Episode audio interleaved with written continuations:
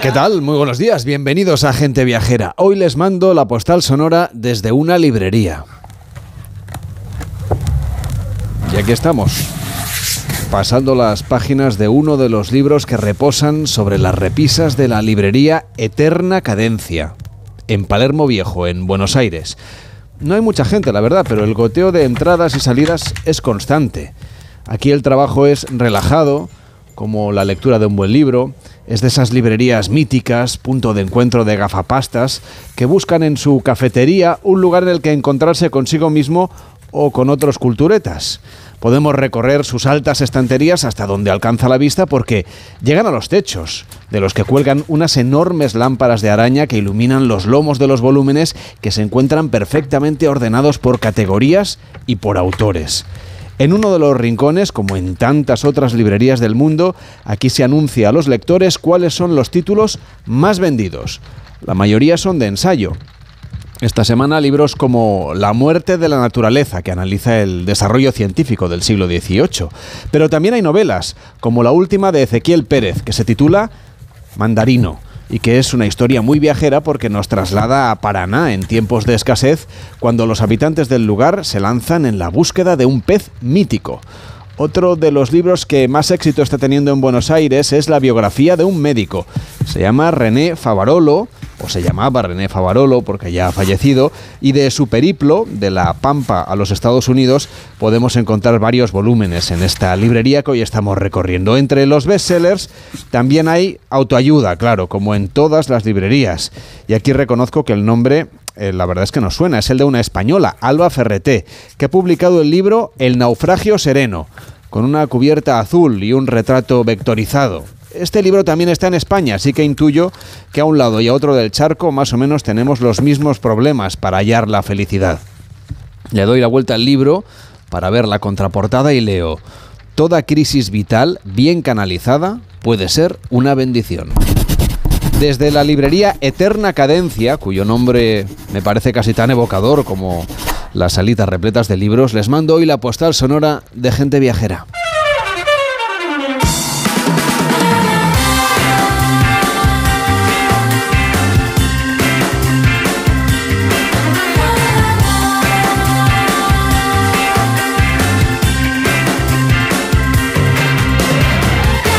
Gente Viajera, sábados y domingos a las 12 del mediodía, con Carlas Lamelo.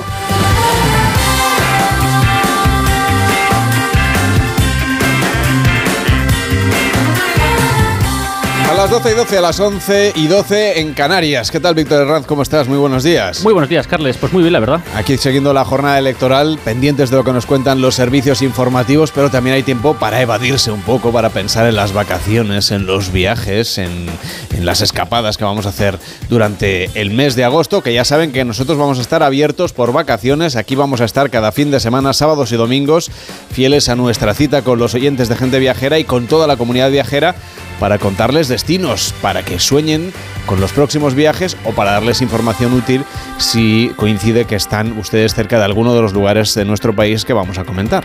Desde luego, y yo ya he hablado con algunos amigos que han ido a votar esta mañana y ya están en la carretera yendo a sus destinos. O sea, que han ido a votar y ya con las, eh, ¿no? con, las maletas en el, en el, maletero del coche. Con el bañador y con la, con la sombrilla. Pues eso está muy bien. Eh, nos acordamos también de los eh, viajeros que están en esos trenes de Valencia a Madrid y que, que parece que siguen detenidos, según nos contaban en los servicios informativos, algunos de los cuales seguramente también acudían a la capital con intención de votar. Como Víctor es un chico muy preparado y muy previsor, él ya ha votado por correo. Yo te he de contar que en cuanto acabe el programa, pues eh, coger el DNI y, a mi colegio electoral también. Eso es, hay que cumplir con, con las obligaciones. He, escuchado en el boletín de Juan Diego Guerrero que he escogido la peor hora del día para votar, porque ha dicho que es de 4 a 5 me parece que es cuando iba a hacer más calor. Así que pasaré un poco de calor, pero bueno, es lo que hay. Habían dicho que había agua, aire acondicionado, servicios médicos, o sea que... Hombre, sí, es importante para los que están en la mesa. Yo, porque voy a estar 10 minutos o a lo sumo 15, tampoco creo que me deshidrate. Nunca se sabe. En fin, tenemos un WhatsApp abierto, el 699-464666, 699-464666, para pedirnos ahora y durante todo el verano destinos a la carta, porque aquí va a estar gente viajera todos los fines de semana para darles ideas para sus próximos viajes. Y queremos que usted también participe en el programa y nos pida sus destinos, los destinos de los que quiera que hablemos ahora o en la próxima temporada. 699 464666, el WhatsApp de Gente Viajera. Si les parece, todo buen viaje necesita siempre un buen alojamiento, un buen hotel.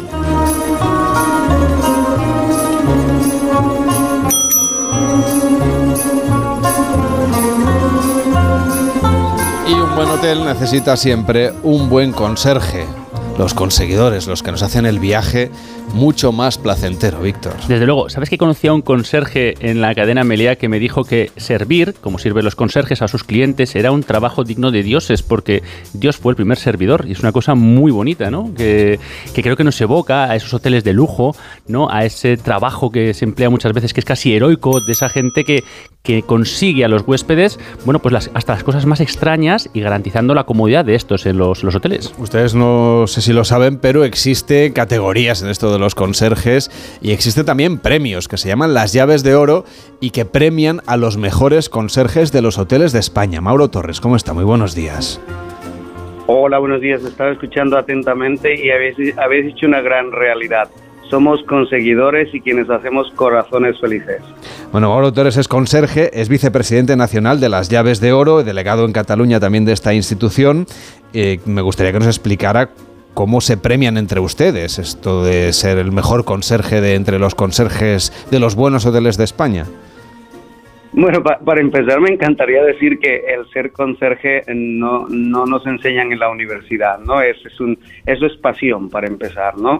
Es pasión por lo que haces, es hacer corazones felices y, y más allá de, de una premiación, pues creo que es un galardón que mm, que los conserjes eh, nos ganamos una vez eh, teniendo ya una gran experiencia, conociendo el medio y haber desarrollado actividades en, en, la ciudad y, en el país donde trabajamos, ¿no? Eh, existen, pues en España, por ejemplo, la Asociación Las Llaves de Oro, tenemos cinco, asociaciones, cinco delegaciones ah, en Madrid, Andalucía, Costa del Sol, Cataluña y Baleares. hacemos pues cada año eh, una cena de aniversario en donde ah, imponemos las llaves de oro, que son las dos llaves que llevamos en la solapa de nuestra americana, a las personas que consideramos son merecedoras de las mismas se mantiene ese misticismo dentro de la, de la profesión, ¿no? del conserje discreto que es capaz de conseguir todo, ¿no? Ese, ese punto un poco de otros tiempos.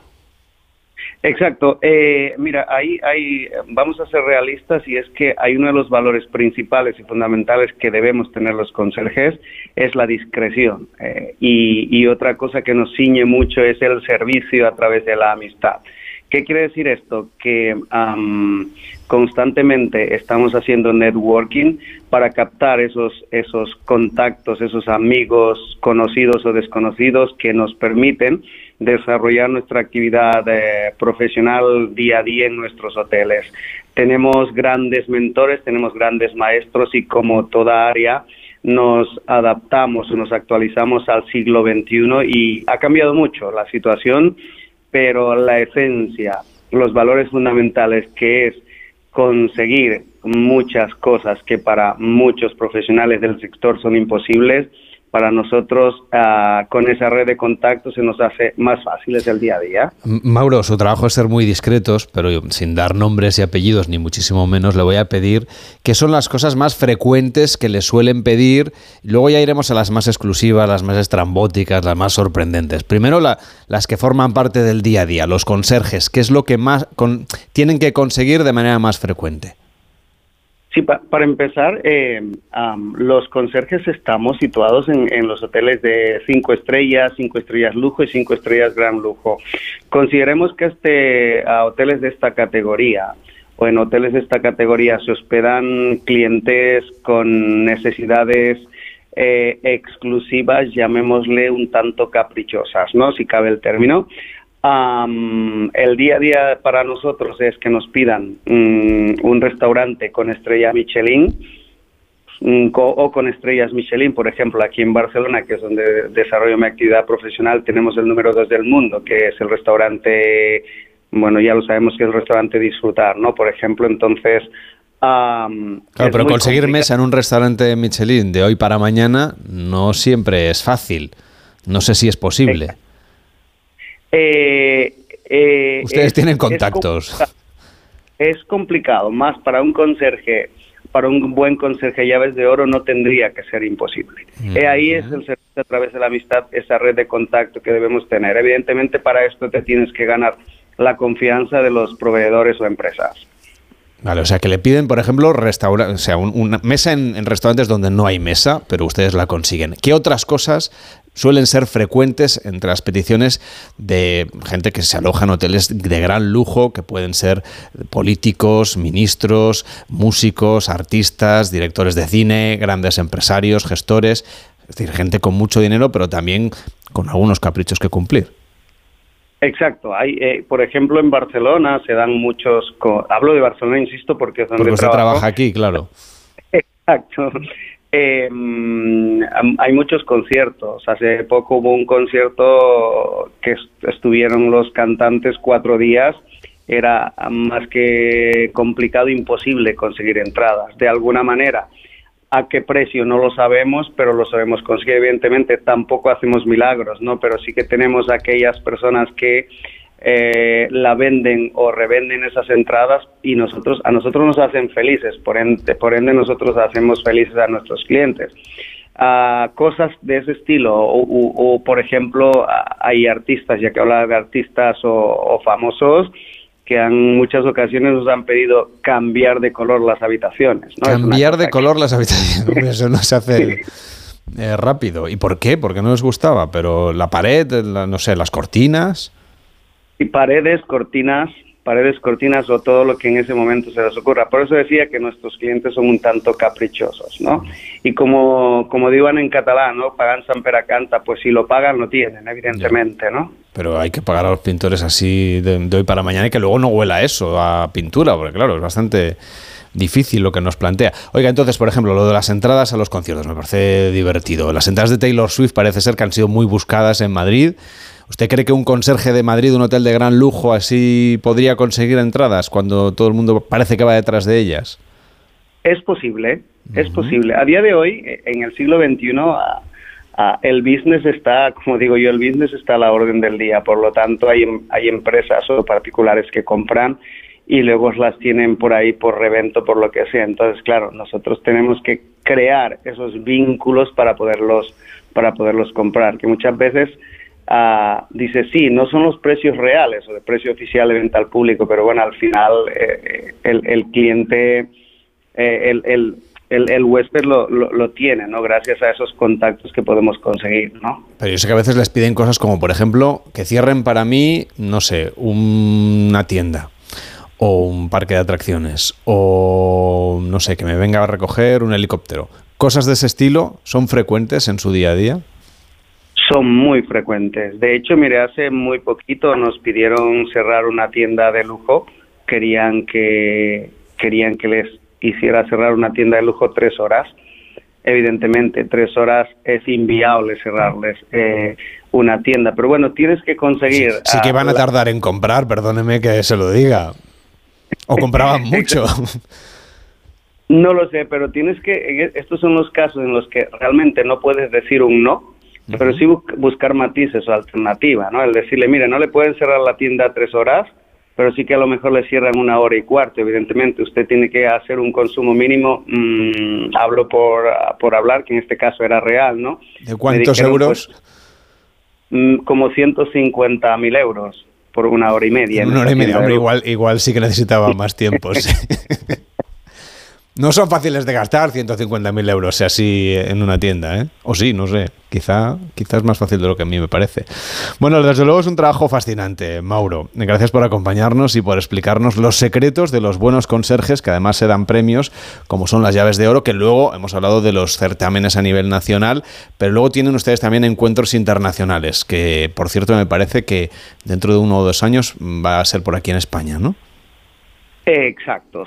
nosotros tenemos, como decía, los, a las cenas de gala o los eventos de gala locales, cada delegación a nivel nacional, que lo hacemos cada año. De hecho, este año será en noviembre en San Sebastián. Es una región donde aún no tenemos delegación, está adherida a la delegación de Madrid. Es un destino nuevo y desde luego muy bonito y, donde hay mucho que hacer. San Sebastián será final de noviembre, principio de diciembre la Asamblea Nacional. Y asimismo cada año hacemos un congreso internacional este año, por ejemplo, fue en Estambul, en Turquía. El próximo año será en Doha. Y el 2025 será un honor recibir a más de 500 conserjes de los hoteles más importantes del mundo en Madrid. Nuestro presidente Borja se está dejando la carne en el asador, una forma de decir, para que todo salga bien. Evidentemente tenemos mucho trabajo, pero ah, somos conserjes, como digo yo, todo tiene que salir bien, todo tiene que salir perfecto y nada, decididos a hacer brillar España, a hacer brillar Madrid y a hacer brillar nuestra asociación y nuestras llaves de oro. Mauro Torres, vicepresidente nacional de las llaves de oro y delegado en Cataluña de esta institución. Que vaya bien, buenos días. Muchísimas gracias, un saludo y buena jornada. Enrique Domínguez Uceta, ¿cómo estás? Buenos días. Muy buenos días, Carles. ¿Tú tienes mm. peticiones tan selectas cuando vas a los hoteles? Mm, no, no, eh, la verdad es que casi prefiero. como mucho pides un taxi, ¿no? Eh, bueno, al conserje, quiero decir que, En eso sí, por supuesto, y siempre respetamos el trabajo de todo el mundo. A veces más el de los trabajadores que el de, que el de los clientes. Bueno, 150.000 euros, ahora me dice aquí el técnico que él se los gastaría rápido en un buen reloj. Claro, es que yo tengo gustos de más humildes. Pero bueno. Bueno, algo, algo que puedes llevar contigo a todos sitios. Exactamente. Bueno, tenemos peticiones de los oyentes que nos llegan al 699-464666, el WhatsApp de Gente Viajera. 699-464666. Hemos encontrado una casa en un pueblo que se llama Marquina Chemain y nos gustaría si nos, puedes, nos podéis hacer un, un itinerario de que podemos visitar, qué pueblos podemos visitar, que estén cerca de allí y que valga la pena verlos. Muchas gracias. Tomamos nota de esta petición que nos llegaba al 699-464666. Tenemos otra también que nos llegaba la pasada semana que vamos a tener ocasión también de atender. Una que tenía que ver con un viaje que siempre es muy importante, el de los viajes de novios. Hola, buenos días. Nada, estoy escuchando el programa, me está encantando y me preguntaba si nos podríais echar un cable a mi novio y a mí con nuestro próximo viaje de novios, que será en septiembre y nos vamos pues un par de semanas a, la isla de Cerdeña. Estaremos eh, hospedados por la zona de Orosei y agradeceríamos cualquier consejo de todo tipo, alquiler de empresas de alquiler de coches, restaurantes, eh, actividades, o sea, todo nos va a venir de perlas. Muchas gracias y enhorabuena por este programa tan enriquecedor y tan colaborativo. Un beso desde Asturias, que también, ojo, cuidado con Asturias, ¿eh? Aquí hay sitio para todos. Saludos. Toda la razón. No es mala opción, Enrique, la de escoger Cerdeña como destino para un buen viaje, también para un viaje de novios. Sí, es, es, una buena idea, sobre todo porque ya se ve que no le apetecía mucho dejar Asturias, que seguramente les encanta, pero yo creo que efectivamente el lugar al que van es muy, muy alternativo a esto. Se van a Cerdeña, que es una isla preciosa y relativamente poco visitada por los viajeros españoles, porque eh, quizá tienen más tirón otras islas mediterráneas como Baleares o Sicilia, pero Cerdeña es preciosa, tiene mucho carácter, es estupenda para un viaje a tu aire con un coche de alquiler y sin grandes obligaciones, dos semanas es un tiempo estupendo. Es una isla de muy buenas playas, perfecta para ir buscando pues grandes arenales y pequeñas calas según la parte de la isla en la que estés es eh, estupendo para detenerte cuando te apetezca darte un baño y luego seguir. La verdad es que mm, no sé exactamente por qué se considera que las islas son destinos ideales para viajes de novios. Si lo piensas siempre se proponen grandes viajes de novios a Bali a Isla Mauricio a Bora Bora o a Hawái. Se supone que son sitios pacíficos idílicos mm, menos conflictivos que las ciudades continentales y que seguramente al ser islas pues tendrán playas sol y es calma y paz que se supone a las islas. Y la verdad es que Cerdeña cumple con casi todo eso tiene mar, tiene tranquilidad, quizás salvo durante el mes de agosto en que se llena de italianos continentales, por eso yo creo que mm, lo que nos decía nuestra oyente de viajar en el mes de septiembre me parece un gran acierto mm, porque todavía las temperaturas son muy agradables, el mar estará todavía caliente y es mejor para disfrutar de la buena gastronomía. Las digestiones son mm, un poquito más fáciles, yo creo, eh, cuando las temperaturas bajan un poco, pero además Cerdeña tiene mucho que ver desde el punto de vista monumental y de arquitectura popular. Y seguramente lo mejor que tiene Cerdeña es que no se parece demasiado a las dos islas vecinas, a Córcega, que está en el norte, y a Sicilia, que la encontramos en el sureste. Sí, es una de las cosas buenas que les van a quedar a nuestros oyentes después de conocer la isla de Cerdeña y serán las ganas de descubrir, si no lo han hecho ya, pues Córcega y Sicilia. Córcega es francesa, pero muy independiente, totalmente montañosa, pedregosa, de carreteras viradísimas y peligrosas por los largos terraplenes que, que caen al mar. Y Sicilia, pues es abrumadoramente monumental, está llena de ruinas griegas, de pueblos espectaculares, además de ciudades cargadas de arte en torno al volcán activo más grande de Europa que es Lenda. Pero bueno, ambas están mucho más transformadas por el turismo que Córcega. Yo creo que Córcega, mm, perdón, que Cerdeña, que mantiene el carácter isleño mejor que sus vecinas. La isla tiene sus partes más turísticas en torno a la capital, a Cagliari, y en torno a Portocervo en el noreste, que es donde tenía su casa Berlusconi, y muchos empresarios del continente tienen sus mansiones de lujo y sus barcos de placer. Pero a mí me gusta más el territorio que hay entre el norte de lujo y el sur de la capital, que es un territorio austero, severo, pero que invita a disfrutar de esos paisajes incontaminados, poco poblados, eh, muchos de ellos cubiertos de ovejas. Ya sabes que hay tres ovejas por cada habitante en, en la isla y, y, con una calidad estupenda del medio natural. Lo más bonito yo creo que son las playas y las calas en las que el agua, cuando hay poco fondo, pues toma ese maravilloso color azul turquesa que realmente te hace sentirte en el paraíso. Y si a eso le sumas las iglesias solitarias en medio del campo, con sus bandas blancas y negras, eh, los enormes enormes monumentos megalíticos, las ciudades medievales en la costa, amuralladas para defenderse de los piratas y, de las armadas enemigas, llenas de monumentos barrocos o sus pueblecitos con encanto, sin olvidar que en el interior hay también montañas muy cerradas que conservan pueblos detenidos en el tiempo y a todo eso le sumas la estupenda cocina sarda, pues tienes un resumen de una isla ideal para un viaje de novios activo, eso sí, recorriendo la isla. Los oyentes que nos explicaban que se iban de viajes de novios nos preguntaban consejos útiles, por ejemplo, lo que no se pueden perder, Enrique, lo que deberían visitar para tener la sensación de que aunque es un viaje de novios y hay que dedicarle tiempo a la pareja, pues también han aprovechado bien el viaje. Bueno, por supuesto tienen que asomar a la Costa Esmeralda porque es preciosa, mar, rocas y aguas del color de su nombre, de las Esmeraldas. Hay pueblos maravillosos también como Castelsardo, que es como un lienzo triangular de casas de color extendidas al sol en una ladera coronada por un viejo castillo. Es precioso. Tienen un sitio muy recomendable como es la región del Alger, donde sigue viva la memoria de varios siglos de pertenencia a la corona de Aragón, que atrajo a muchos pobladores procedentes de Barcelona y que dejaron el catalán como lengua local y donde se pueden ver los nombres de las calles escritos en catalán y en italiano. Hay que ver esas construcciones megalíticas eh, tan originales, los nuragas, eh, esas fortificaciones de grandes piedras que son como castillos o torres muy antiguas, algunas de 3.500 años antes de Cristo. Hay 8.000 en la isla y se ven por todas partes. Y pueden que se acerquen a ver la tumba de los jugantes de Codubecchio, que fue un enterramiento colectivo formado por grandes piedras verticales eh, y bueno, y por supuesto tienen que visitar la capital, Cagliari, claro. Y que está, por cierto, en el extremo sur de la isla, prácticamente frente a las costas de Túnez. Sí, debe estar a poco más de 200 kilómetros.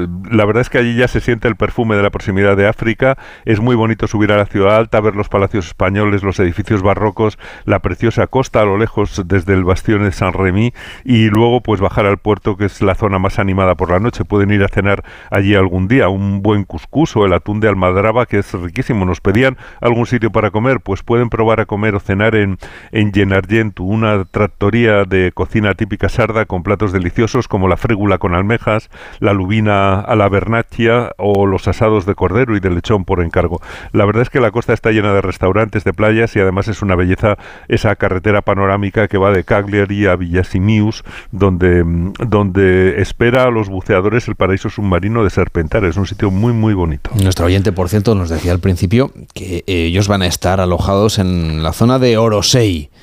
¿Qué les podemos decir de por allí? Bueno, pues que es un sitio ideal para un viaje de novios, porque está en la costa este, la que mira a la península italiana, y es de las zonas más bonitas de calas y de playas encantadoras. Está al sur de Porto Cervo, pero es una zona encantadora. El Golfo de Orosei, porque combina allí pues esas aguas también turquesa y calas con acantilados, cuevas, grutas que tienen acceso solamente por el mar. Es un pequeño paraíso. Probablemente se alojen en Cala Gonone o cerca, y si les gusta caminar y hacer senderismo, pues tienen caminos preciosos y un sendero que lleva a Calaluna, que es una pasada, es un rincón remoto y que parece intacto. Pero hay muchas calas preciosas en la zona, como Cala Viriola o Cala Fuili o Cala Mariolu. Hay un sitio muy especial también que son las piscinas de Venus o de Venere. Son casi inaccesibles por tierra, pero se puede ir en barco para darse un chapuzón en unas aguas transparentes al pie de acantilados verticales en un sitio muy impresionante. Hay otra excursión imprescindible que es a la gruta de Bue Marino, hay que llegar en barco a una gruta enorme para bajarte en su interior, hacer un recorrido a pie, viendo el lago de agua salada y las formaciones rocosas, estalactitas, estalagmitas. Es muy, muy bonito. Solamente se puede hacer como excursión colectiva. Hay que pagar. No, no puedes ir solo como a los otros sitios, pero realmente merece la pena. Y otra de las joyas es la Cala Golorichea, a la que solamente se llega caminando al pie de una blanca roca muy curiosa. Es un sitio para parejas, para hacerse selfies, como si hubieras llegado al fin del mundo, todo impoluto, todo natural. En realidad, todo el Golfo de Orosei es ideal para hacer un crucero por sus aguas o para salir en busca de esas calas y de los lugares remotos. Y me parece que han elegido muy bien entonces el lugar para irse de luna de miel, aunque al principio es verdad que es un destino sorprendente así de entrada a Cerdeña como viaje de novios. Eh, sí, es una zona preciosa eh, y, realmente sí, no, no hay que coger el avión 10 horas para llegar a sitios del sueño como este, como este Golfo de Orosei. Lo único es recordarles que si piensan ir a sitios con, pues, con ese carácter remoto y aislado que les gusta a las parejas, pues deben llegar a algunos sitios caminando por su cuenta o tomando alguna excursión en barco. Recordarles que lleven buen calzado para caminar, todo tipo de protección contra el sol, que no olviden llevar su propia agua y comida si quieren pasar el día en lugares casi solitarios en comunión con la naturaleza y, unas cangrejeras, ese calzado para entrar en el agua, porque alguna playa es de guijarros, no todas son de arena. Y bueno, una cosa de la que no hablamos mucho, pero conviene llevar una bolsa impermeable para el móvil para no tener que dejarlo en la orilla por si algún amigo de lo ajeno pasa por allí. Y también podemos recomendar que si alquilan un coche, pues suban hasta Olbia, sigan hasta Palau, desde donde se puede cruzar al archipiélago de la Madalena, que es precioso, aunque también pueden tomar un crucero al archipiélago en Olbia o en, o en Palau. Eh, un poco antes, en el Golfo Aranchi, hay excursiones para ver delfines en libertad y hacer snorkel, es también muy recomendable. O sea que yo creo que actividades en el mar no les van a faltar, así que, ¿qué podemos decirles? Que feliz luna de miel en el Golfo de Orosei. Claro que sí, los mejores deseos para este viaje a Cerdeña, los mejores deseos también para la feliz pareja y gracias Enrique por atender las peticiones de los oyentes. Feliz semana. Igualmente, Carles, hasta la próxima semana.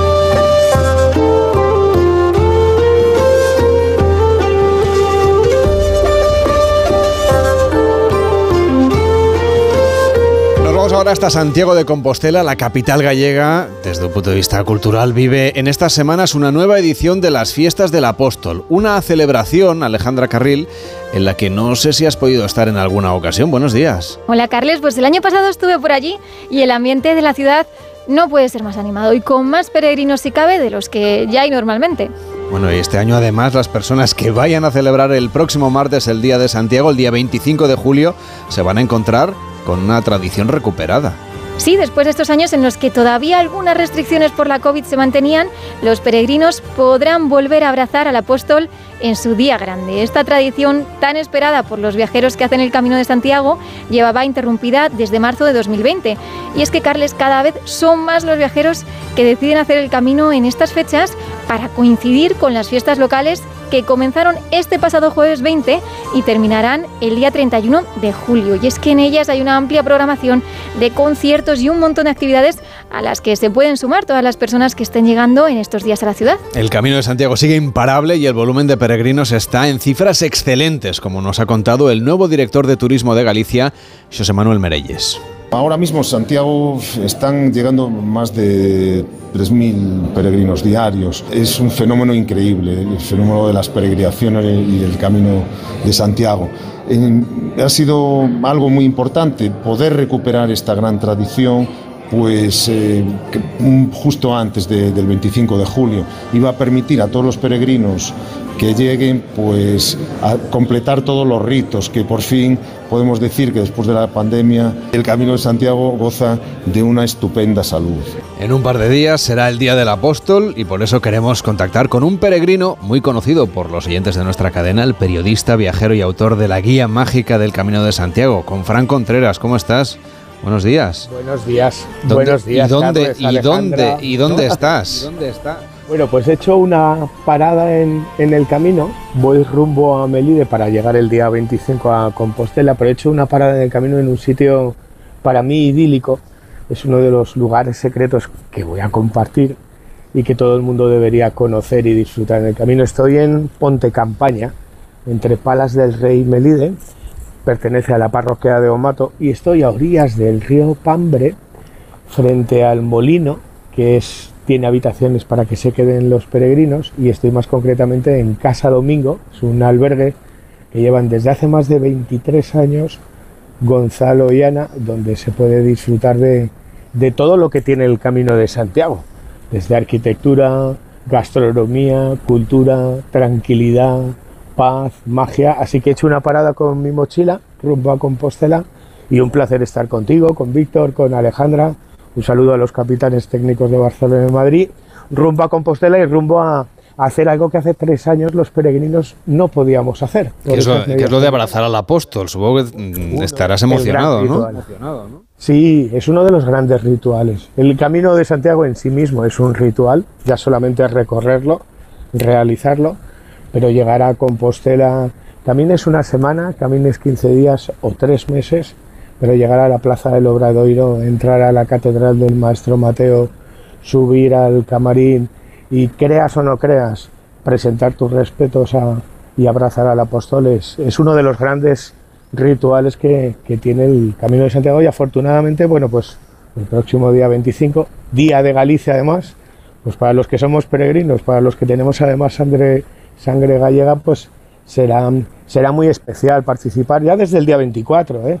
Compostela es una fiesta, como comentaba Alejandra, hay fuegos artificiales por la noche, el día 25 la ofrenda y, se vive Galicia y el día de, de, Santiago de una forma muy especial y, y, muy diferente. Mira, escuchábamos ahora a José Manuel Merelles y hace dos días se inauguraba una exposición que rinde homenaje, y creo que es importante contarlo ahora que vuelve la normalidad absoluta a todo, se, inauguraba una exposición que rinde homenaje ahora que el Camino de Santiago cumple el 30 aniversario de ser declarado Patrimonio de la Humanidad por la UNESCO, al quien fue el creador y vertebrador no solamente del Camino de Santiago que hoy conocemos, sino además el creador de la flecha amarilla, el símbolo universal, los caminos de Elías Baliñas en, el santuario, Real Santuario de Santa María de Cebreiro, el sacerdote que en los años 80, cuando el camino prácticamente estaba olvidado, bueno, pues se dedicó a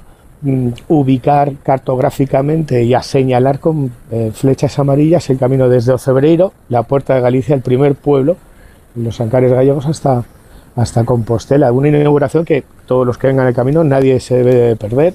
Yo empezaría el camino ahí en, en Los Ancares, a 1300 metros de altura, en la Puerta de Galicia, en Cebreiro. Por cierto, Fran, ¿qué tal los pies? ¿Cómo lo llevas? Muy bien, muy bien. Bueno, tú eres ya un veterano. ¿Cuántas veces has hecho el camino ya? Bueno, van 22 veces. De largo recorrido. es que lo puedes hacer con, los ojos cerrados. Van 22 veces. He hecho 13 veces el camino de largo recorrido.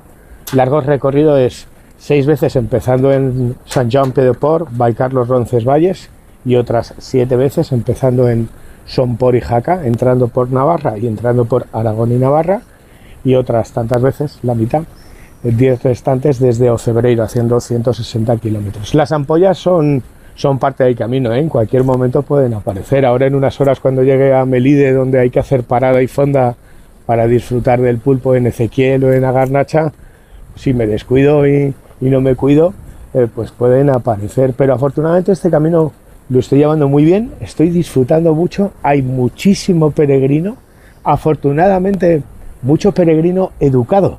No he visto suciedad en los caminos, así que chapo. Fíjate que hemos leído hoy en el periódico, en la prensa gallega, un tipo que llegó ayer a Santiago, me parece que fue ayer o antes de ayer, portando una señal del camino, es decir, un tronco de estos, no sé, de, dos o tres metros con, el indicador. Es decir, que, incívicos sigue habiendo, por desgracia. Bueno, vamos a ver, es que lo decía eh, Mereyes, a Compostela están llegando cerca de 2.500, 3.000 y hasta 3.500 peregrinos al día. con tanta gente, siempre hay eh, vándalos, eh, gente incívica, que, no se comporta como no se tiene que comportar. Pero afortunadamente, bueno, pues cada día la gente tiene más conciencia. Son una minoría, pero es que eh, ¿a quién se le ocurre arrancar una señal del Camino de Santiago y llevarla a cuestas? a, a, cualquier loco, entre comillas lo de loco, o a cualquier vándalo, a ver los hilos. Pero afortunadamente yo me estoy encontrando los caminos limpios. Sabes que es muy dado esto de tirar botellas de agua, el que fuma paquetes de tabaco, clines. Bueno, pues eso hay que guardarlo en tu mochila, en una bolsita de plástico y tirarlo donde lo debes de tirar, disfrutando del silencio y la tranquilidad. Eso de caminar con la radio puesta o la música puesta, lo he visto o lo estoy viendo hasta hoy eh, prácticamente ningún día. Bueno, afortunadamente yo creo que la gente está tomando conciencia que, que el camino es mucho más que una ruta senderista, que lo es, pero que hay una serie de valores y de esencia que hay que cuidar, que hay que mimar bueno, ¿hay algunos vándalos? Siempre, Carles. El otro día vimos un vídeo de alguien trepando por la Puerta Santa y, hace un mes hay quien se dedicó a acampar en la Plaza del Obradoiro. Pero bueno, donde hay luz siempre hay oscuridad y algún vándalo se nos puede se nos puede colar, pero creo que todos los que trabajan en la Asunta, en Sacobeo, en esta exposición que inauguraron en febrero dedicadas a Elías Baleña estaba Ildefonso de la Campa, director también del Plan Sacobeo, bueno, pues todos eran conscientes de que se está cuidando el patrimonio tangible e intangible, hablando en términos de turismo, el que se ve y el que no se ve, y que los peregrinos, aunque vengan en masa durante estas fechas estivales, son conscientes de que tienen que cuidar, y si no son conscientes, pues ya se lo digo yo desde aquí, tienen que cuidar este camino que es Marca España y que ubica a Galicia, a Navarra, a La Rioja y a Castilla y León en todos los rincones del mundo. Tenemos un mensaje para ti en el 699-464666. Hola, estoy escuchando vuestro programa y me ha encantado que, que Franco Contreras hablara de este sitio de Medellín, de, comer el pulpo en Ezequiel. Tengo un recuerdo buenísimo, qué rico está y qué bien, y me encantó ese pueblo. Bueno, gracias por el programa. Llamo desde Valladolid. Pues muchas gracias a esta oyente de Valladolid y que te disfrute el pulpo, Fran. Das un punto de envidia, pero como estás caminando te lo estás ganando. Cuídate mucho.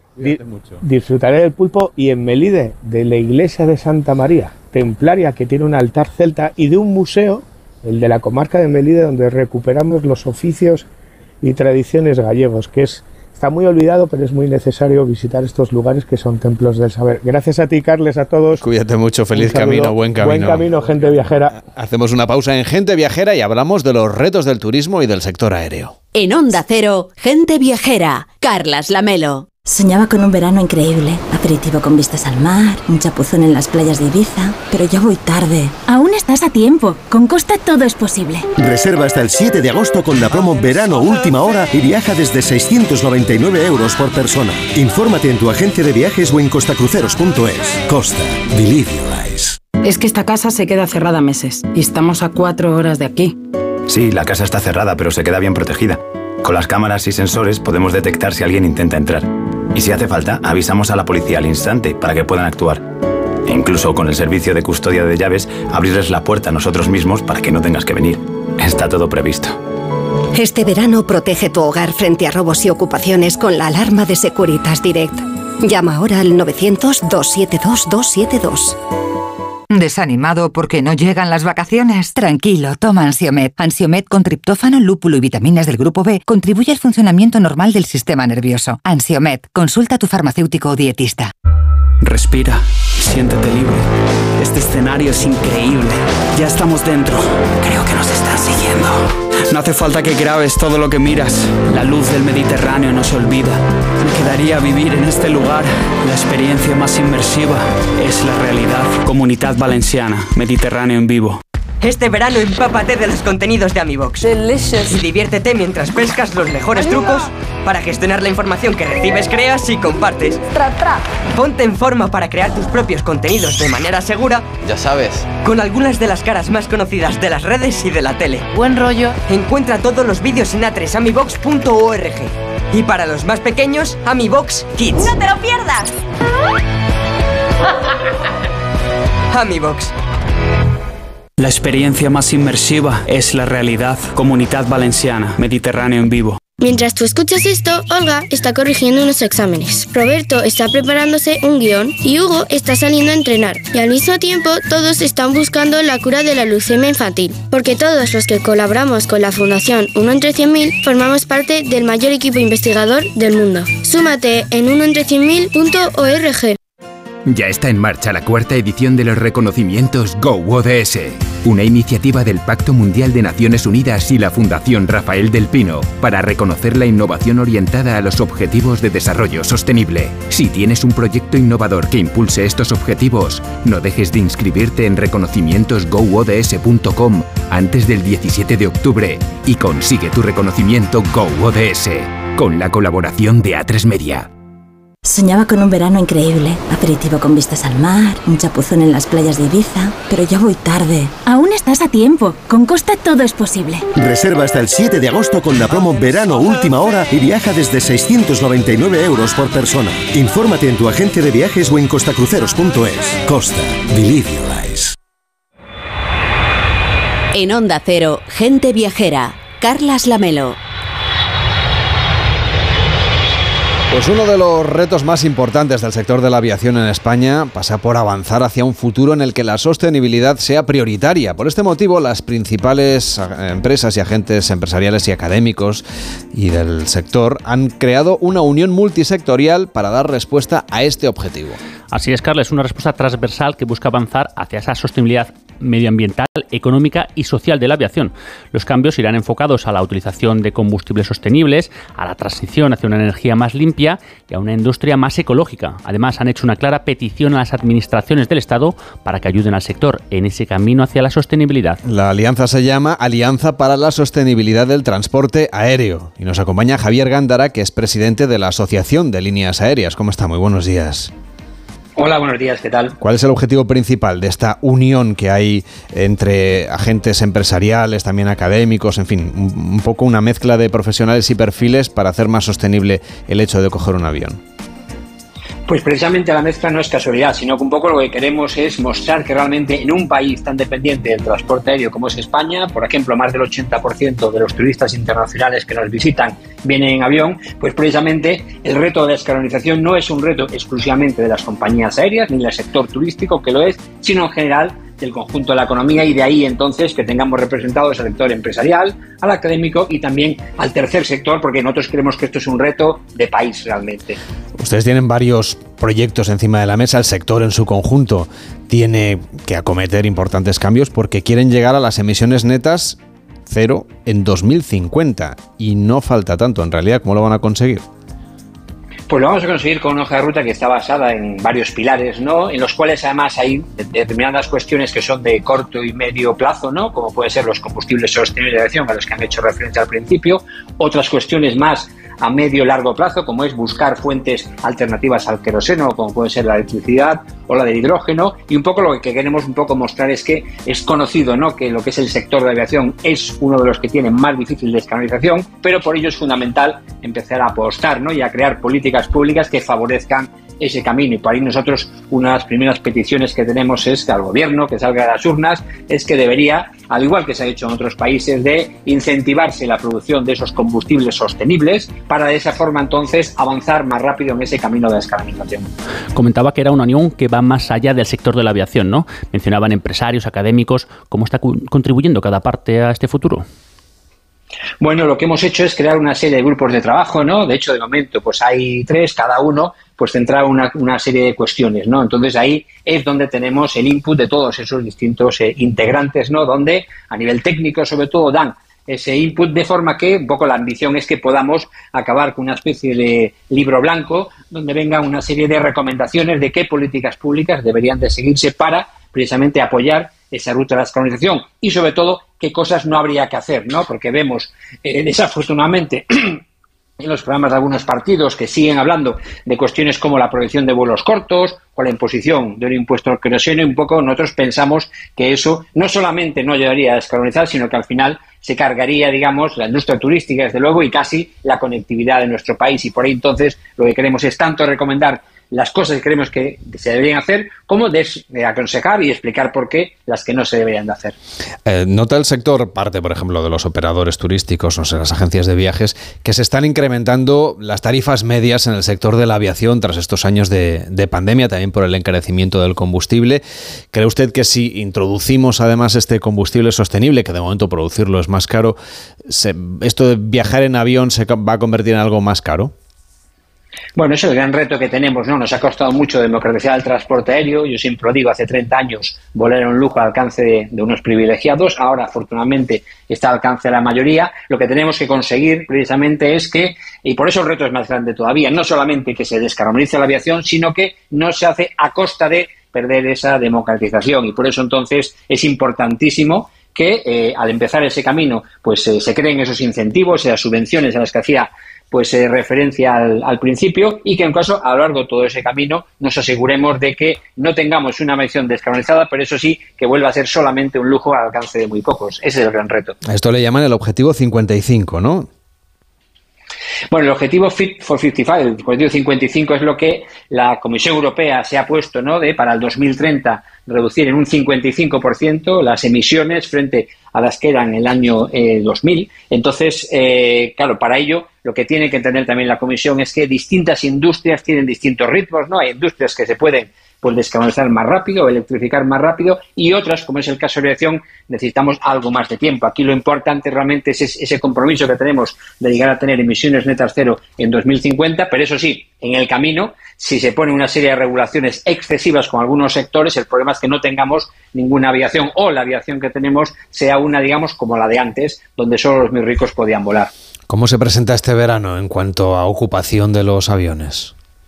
Bueno, este verano se presenta bien. De hecho, un poco, bueno, lo que llevamos de año, los cinco primeros meses ya, el tráfico en España está alrededor de un 2% por encima del mismo periodo de 2019, que yo siempre lo recuerdo, 2019 fue el récord histórico de tráfico aéreo en España, o sea, nos estamos comparando con el año que más tráfico aéreo aquí y de cara, digamos, a esta temporada de verano, de momento todavía lo que es la oferta de plazas es cerca de un 1% pues mayor que la de ese verano, con lo cual yo creo que todo apunta a que si este año, a lo mejor al final, no llegamos a superar ese récord histórico de 275 millones de pasajeros, que puede ser que no, nos quedaremos muy cerca. Eso yo creo que demuestra que a pesar un poco de que los hogares ¿no? y los, eh, la renta disponible de los consumidores está siendo muy afectada por impacto de inflación, de coste de la energía y también de tipos de interés, a pesar de ello siguen volando incluso más que antes. Yo creo que la gente dentro de, y eso es parte del efecto de la pandemia y de los confinamientos, dentro de su renta disponible ha repriorizado y viajar pues cada vez está más arriba, lo cual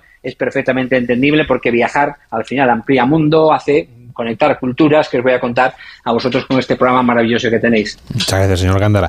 Oiga, tenemos que temer este verano por retrasos, huelgas, problemas, no sé, con alguno de los controladores, aerolíneas. Sabe que usted a veces no depende de las aerolíneas españolas, sino como todo está interconectado, siempre hay que estar pendiente de mil factores. ¿Cómo va a ser este verano? ¿Cómo prevén ustedes que sea este verano? Bueno, efectivamente. el verano ya lo llevamos medio avanzado, perdón, ya casi le pregunto solo sobre el mes de agosto. lo que queda. Sí, exacto.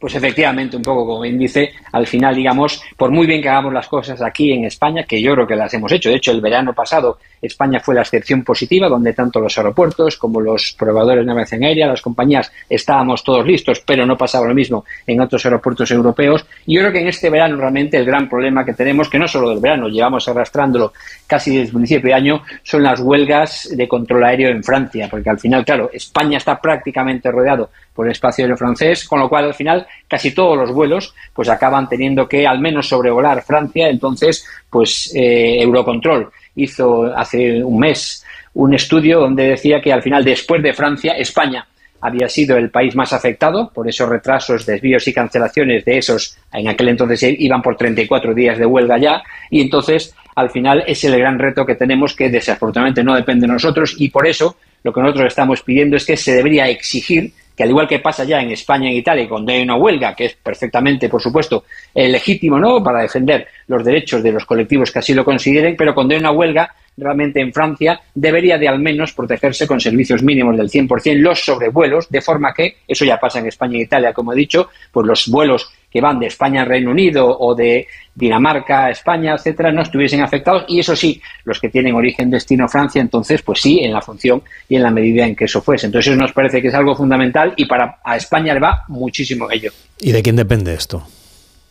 Pues esto depende del gobierno francés, básicamente, porque al final, desde la Comisión Europea se puede hacer más o menos presión, el resto de Estados miembros pueden hacer más o menos presión, pero eso depende que el, el gobierno francés al final se dé cuenta que no es de recibo que un país o que un colectivo, además aquí realmente lo, lo paradójico es que todas estas huelgas, que no son huelgas de control aéreo, son huelgas generales en Francia, como sabemos, son para protestar por una reforma no de las pensiones que en concreto no va a afectar al colectivo de controladores que se jubilan a los 59 años, o sea que realmente lo están haciendo más por solidaridad, o sea que más que porque estén afectados. Entonces, bueno, yo creo que aquí habría que presionar al gobierno francés para que entendiese que el transporte aéreo es algo completamente esencial y estratégico en Europa y no puede ser que cuando se pone en huelga bloqueen prácticamente todo el espacio aéreo y a países como España pues le hagan, digamos, un impacto completamente desproporcionado. Javier Gándara, presidente de la Asociación de Líneas Aéreas, gracias por acompañarnos. Feliz eh, lo que queda de verano. Hasta la próxima.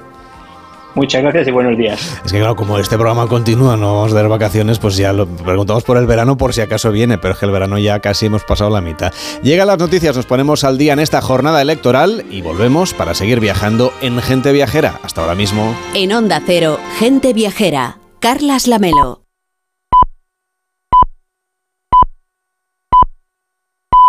Es la una, es mediodía en Canarias.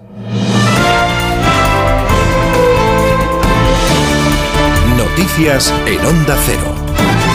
Buenas tardes. Avanza a buen paso la jornada electoral en unas elecciones anticipadas en las que los españoles elegimos a nuestros representantes en el Congreso y en el Senado. A esta hora han votado ya todos los candidatos de los principales partidos, PSOE, PP, Vox y Sumar. Sigue la jornada electoral en los informativos de Onda Cero.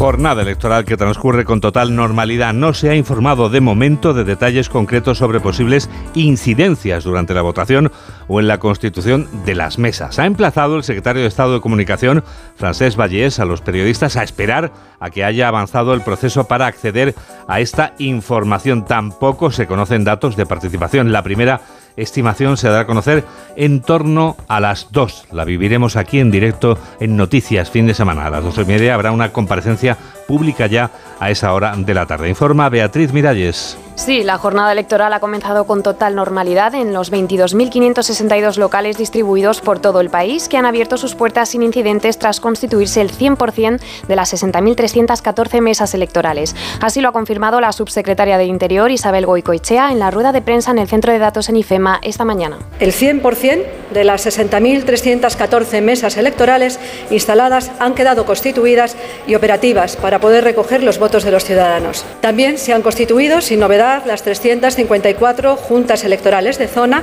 provinciales que junto con la central estarán disponibles para resolver cualquier incidencia que se produzca a lo largo de la jornada de hoy.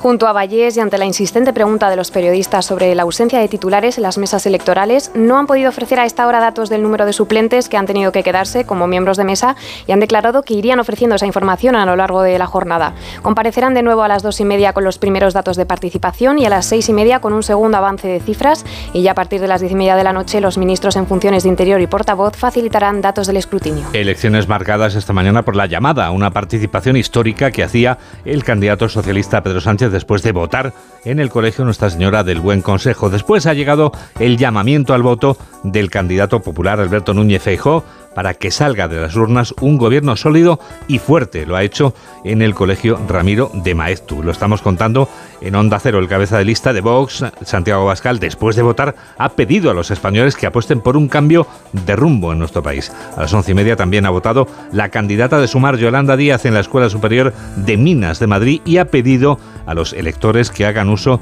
de un derecho por el que se ha luchado en su día en nuestro país y que es uno de los más importantes de la democracia, el derecho al voto, informa Aranzazu Martín. Acompañada de su hija, con algún aplauso y algún abucheo a la entrada y con profusión de aplausos y de abucheos a la salida, ha votado Yolanda Díaz en la Escuela de Minas, en el barrio de Chamberí de Madrid. Declaraciones a la salida para pedir a los ciudadanos que se acerquen a votar. Nos costó mucho lograr este derecho, ha dicho, y nos jugamos mucho en estas elecciones. Es muy importante el día de hoy creo que hoy nos ganamos o nos jugamos levantarnos mañana con más derechos, más democracia y más libertad. Les pido el que vayan a votar. La candidata de Sumar ha querido agradecer también el trabajo que, para que la jornada transcurra hoy como debe, están realizando los miembros de las mesas o las fuerzas de seguridad. Al salir, ha aprovechado para volver paseando por el barrio. Seguimos el recorrido en el País Vasco para contarles la votación esta mañana de la candidata de EH Bildu, Merche Aizpurúa, en Usurbil, en Guipúzcoa, desde donde nos informa Andoni Amadoz. Merche Aizpuru ha ejercido el derecho a voto junto a su madre en la localidad natal de ambas, en Usurbil, apelando a un electorado progresista, apelando a un electorado euskaltzale, feminista, abertzale y que en definitiva no quiere ver a las derechas en la Moncloa. Lo ha hecho también pidiendo el voto para ser determinantes en Madrid.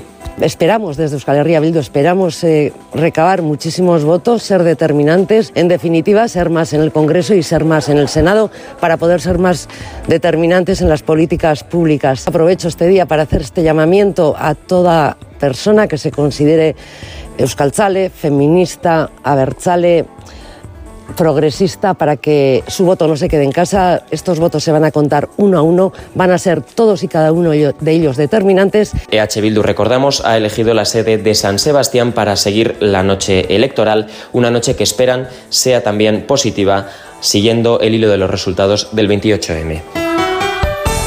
En esta jornada de calor y votos se llevan la palma los cordobeses y pese al calor no merma la participación como está comprobando in situ Anabel Cámara, que nos está hablando ahora mismo desde el centro de votación instalado en la sede de la empresa municipal de viviendas, BIMCorsa. Anabel Córdoba nos lo cuenta desde allí. Bueno, Anabel Córdoba no, Anabel Cámara nos lo cuenta desde Córdoba. Al contrario, las colas han ido aumentando a lo largo de la mañana. Los encargados de seguridad de este centro de votación de Vincorsa han notado diferencia con los comicios anteriores. La verdad que ahora mismo hay mucha afluencia, quizás más afluencia que las elecciones anteriores. Y si a primera hora votaban los que se iban de vacaciones o a piscinas, ahora están llegando a votar los que se han vuelto de la playa para hacerlo. Todos animan a votar. Yo embarazada de ocho meses he venido a votar, así que hay que votar. Todo el mundo a votar. Hombre, a primera hora es cuando hay que votar, porque probablemente hoy haga mucho calor por la tarde, pero ahora mismo es el momento y en cualquier caso hay que votar siempre. Pues estamos recién llegados de Benalmádena. He ido a recoger a mi padre a que viniera a votar, tiene 87 años, y él cuando se convocaron las elecciones pues no se fija mucho del voto por correo. Llegado de la playa para votar, ahora mismo, porque me interesa mucho las votaciones que se celebran este año. En una hora volveremos a comprobar cuántos valientes siguen en la calle para ejercer su derecho a voto. España está votando este 23 de julio y se lo estamos contando aquí en Onda Cero. Sigue la jornada electoral en los informativos de Onda Cero. Con otra mirada nos fijamos en las últimas noticias que nos llegan desde Ucrania con ataques esta madrugada a la Catedral Ortodoxa de Odessa. Laura Gil. Es conocida como la Catedral de la Transfiguración. Es un edificio del siglo XIX que ha sufrido graves daños este domingo tras los últimos bombardeos rusos, un ataque que coincide con la reunión hoy del presidente ruso Vladimir Putin y el primer ministro de Bielorrusia Lukashenko para abordar su alianza estratégica en el conflicto en un momento crítico para sus operaciones en Ucrania. Noticias del deporte con Marcos Fernández. Menos de dos horas para que dé comienzo el Gran Premio de Hungría. Luis Hamilton partirá, partirá, desde la pole con Max Verstappen y Sergio Pérez segundo y tercero respectivamente. Alonso partirá octavo y Carlos Sainz saldrá décimo primero. El piloto de Ferrari espera remontar posiciones durante la carrera. Yo creo que es una carrera divertida, estamos todos muy muy cerca. Intentaremos ir a, al ataque, intentaremos ir a, a, pasar coches, pero está claro que también aquí adelantar no es fácil, ¿no? Así que habrá que ver qué, qué nos podemos inventar. A partir de las 3 de la tarde, la carrera en el Radio Estadio de Onda Cero, donde también viviremos la última etapa del Tour de Francia con final en París y con Jonas Vingegaard como protagonista para vestirse de amarillo en el podio de los Elíseos. También protagonista porque el danés ya ha confirmado en entrevista al diario Marca que estará en la Vuelta Ciclista a España. Los españoles cierran un tour con dos ciclistas en el top 10, Carlos Rodríguez quinto y Pello Bilbao sexto. Y en fútbol femenino, jornada de Mundial. En juego el Francia-Jamaica de momento 0-0 y en los otros partidos disputados, Suecia ha vencido 2-1 a Sudáfrica y los Países Bajos 1-0 a Portugal. En la web y en la app de Onda Cero pueden seguir toda la jornada electoral con la información en tiempo real y todos los detalles concretos. Nosotros vamos a volver a informar a las 2, a la 1 en Canarias, en una nueva edición de Noticias Fin de Semana. Les esperamos aquí en Onda Cero, en la radio. ¿Cómo quedará el mapa político de España? ¿Será fácil formar gobierno? ¿Se cumplirán las previsiones? Este domingo todas las respuestas. Elecciones generales en Onda Cero. España decide. Información a lo largo de toda la jornada. Y a partir de las 7 de la tarde, especial elecciones con Carlos Alsina. Los posibles escenarios, las reacciones políticas, conexión con todos los puntos de interés, un exhaustivo análisis con un amplio equipo de colaboradores que valorarán la nueva etapa política que se abre. Y durante toda la jornada, en la web y en la app de Onda Cero, la información actualizada minuto a minuto y el recuento en tiempo real. Este domingo, a las 7 de la tarde, especial elecciones con Carlos Alsina. Te mereces esta radio. Onda Cero, tu radio.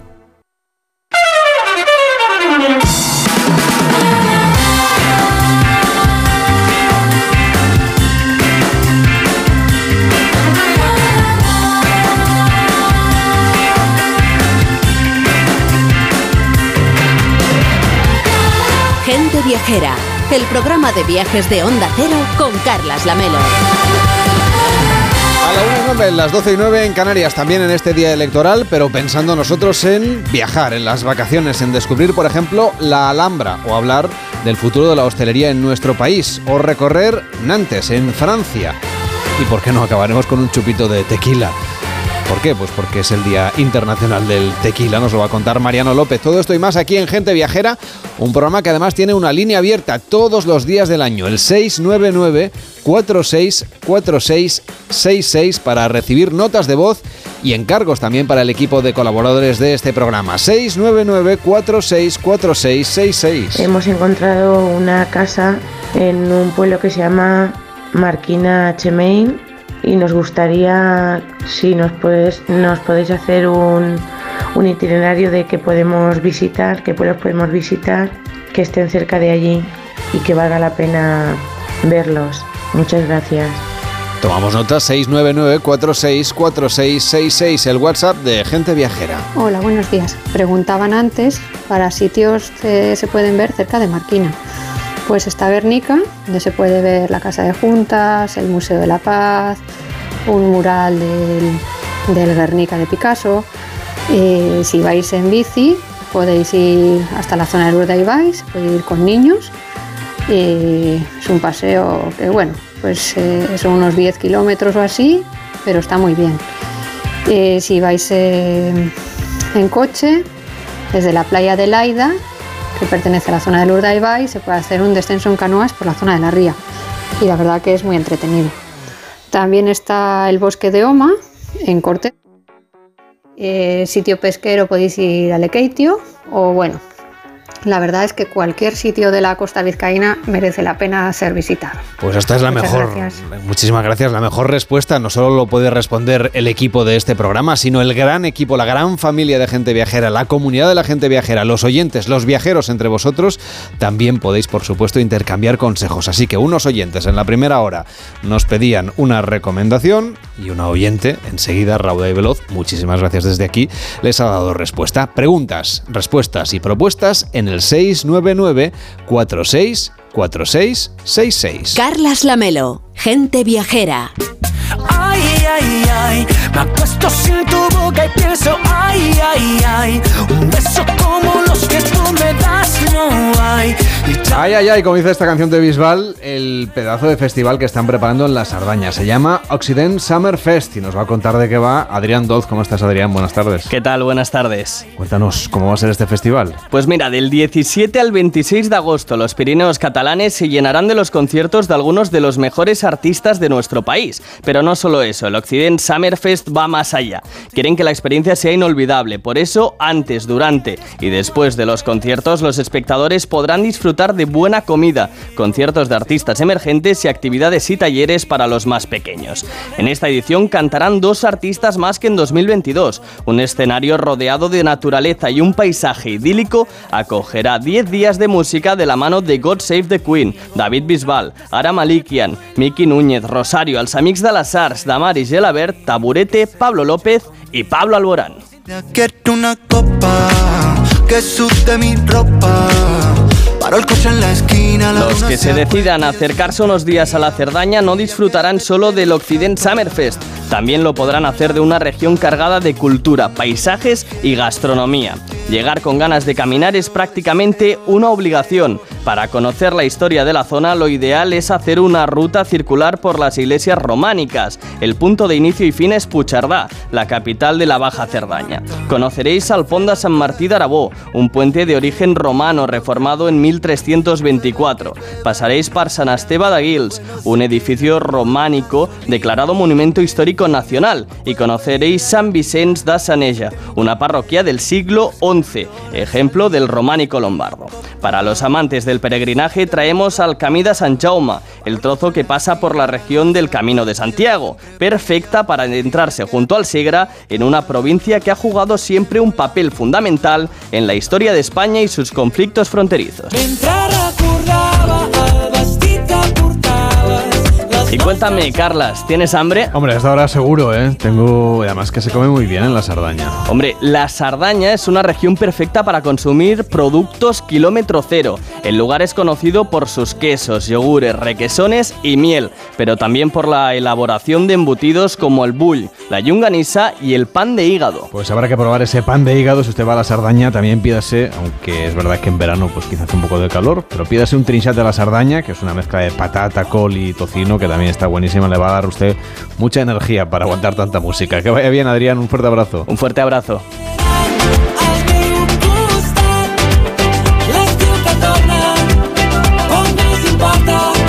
En Onda Cero, gente viajera, Carlas Lamelo. Soñaba con un verano increíble, aperitivo con vistas al mar, un chapuzón en las playas de Ibiza, pero ya voy tarde. Aún estás a tiempo. Con Costa todo es posible. Reserva hasta el 7 de agosto con la promo Verano Última Hora y viaja desde 699 euros por persona. Infórmate en tu agencia de viajes o en costacruceros.es. Costa. Believe your eyes. Mientras tú escuchas esto, Olga está corrigiendo unos exámenes. Roberto está preparándose un guion y Hugo está saliendo a entrenar. Y al mismo tiempo, todos están buscando la cura de la leucemia infantil. Porque todos los que colaboramos con la Fundación 1 entre 100.000 formamos parte del mayor equipo investigador del mundo. Súmate en 1entre100.000.org. ¿Desanimado porque no llegan las vacaciones? Tranquilo, toma Ansiomet. Ansiomet con triptófano, lúpulo y vitaminas del grupo B contribuye al funcionamiento normal del sistema nervioso. Ansiomet, consulta a tu farmacéutico o dietista. Este verano empápate de los contenidos de Amibox. Y diviértete mientras pescas los mejores trucos para gestionar la información que recibes, creas y compartes. Ponte en forma para crear tus propios contenidos de manera segura. Ya sabes. Con algunas de las caras más conocidas de las redes y de la tele. Buen rollo. Encuentra todos los vídeos en atresamibox.org. Y para los más pequeños, Amibox Kids. ¡No te lo pierdas! Amibox. En Onda Cero, gente viajera, Carlas Lamelo.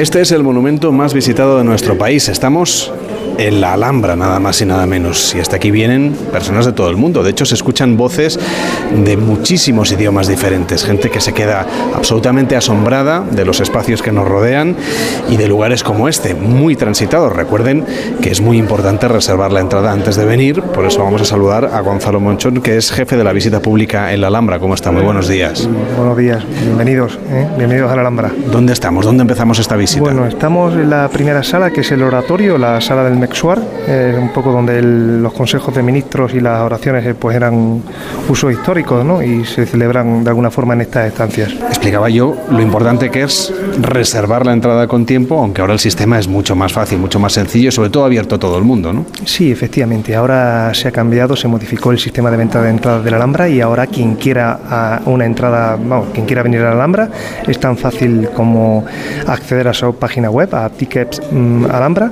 y a partir de ahí introduce sus datos personales y su nombre, apellidos eh, y paga directamente y ahí puede adquirir directamente su entrada. Y como bien dices, eh, efectivamente es muy importante prever la visita. La Alhambra no es un producto de última hora debido a su alta demanda y es importante prever la visita para efectivamente asegurarse la entrada. Claro, todo esto obedece a tener un cupo de personas que garantice, primero, que la visita sea agradable y segundo, la conservación de este lugar, que es en definitiva el objetivo que tiene el patronato, ¿no? Pues efectivamente, la Alhambra está sometida a sus propios estatutos, es un monumento público. Lo primero y principal es su propia conservación, eh, la conservación y el mantenimiento de, de todas sus estancias. En segundo lugar, también es muy importante su propia difusión, su labor eh, educativa, cultural. Y en tercer lugar, también es importante pues, posibilitar la visita.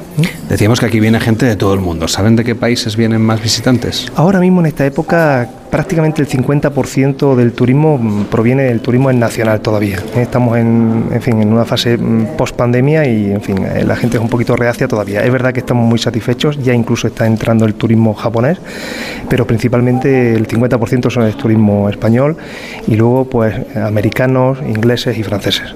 Aunque decíamos que es el monumento más visitado del país, que todo el mundo sabe dónde está la Alhambra y que es uno de los lugares que seguramente pues, mm, todos los oyentes habrán visitado, quizá hay alguno que todavía no haya tenido ocasión de venir a la Alhambra. ¿Cómo es la visita? ¿Cómo es el recorrido que vamos a seguir?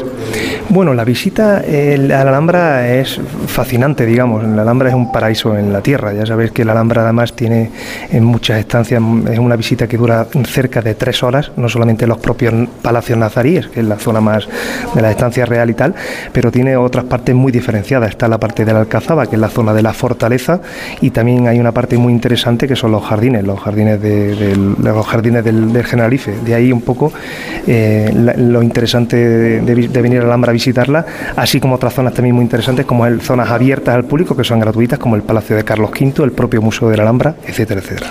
Notarán los oyentes que hablamos un poquito flojo porque aquí casi como que es un un signo de respeto, ¿no? Hay que hay muchos guías, hay muchos visitantes y hay que nos tenemos que escuchar un poco entre todos. Sí, efectivamente, la Alhambra mm, pasan, eh, para que os hagáis una idea, la Alhambra, como decíamos, está aforada, hay pases de 300 personas cada 30 minutos, de ahí justamente lo que usted comenta, ¿no? que es la importancia pues, de guardar cierto sigilo, distancia prudencial, por supuesto, y de alguna forma, mm, en fin, eh, tener un poco de respeto a, los demás visitantes. Pues vamos a ir con cuidado, pero haciendo un paseo.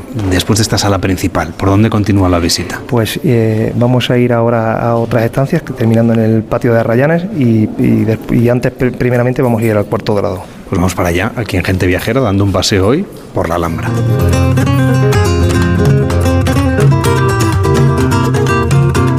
Hemos llegado al patio de los Arrayanes, que es seguramente uno de los espacios más diáfanos de, de la Alhambra, de estos palacios nazaríes que estamos recorriendo hoy en Gente Viajera. Un lugar donde también los visitantes tienen un poquito de, de tiempo y de espacio ¿no? para irse distribuyendo la visita y cada uno que se vaya fijando en los detalles que más le gustan.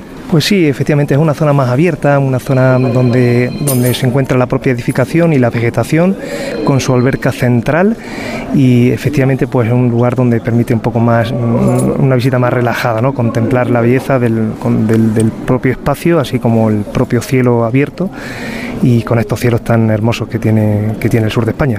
Sorprende muchísimo ¿no? la idea de estar en un lugar tan cálido de la península y cómo ya pensaron la manera de orientar, de construir, de, de- de ubicar estas albercas, todos estos eh, corrientes de, de agua que hay por el interior, que ahora actualmente, pues claro, se han, se han actualizado, cómo en aquella época ya se pensaba en la idea de que esto fuera un lugar confortable.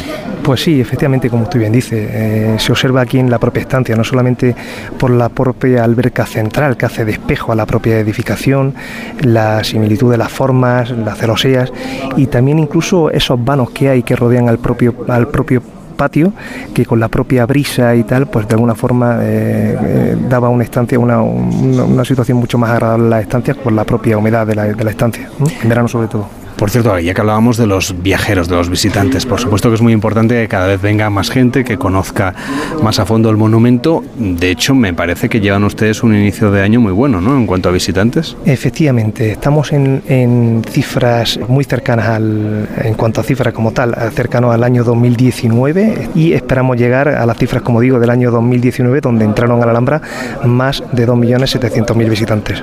Vamos a seguir la visita.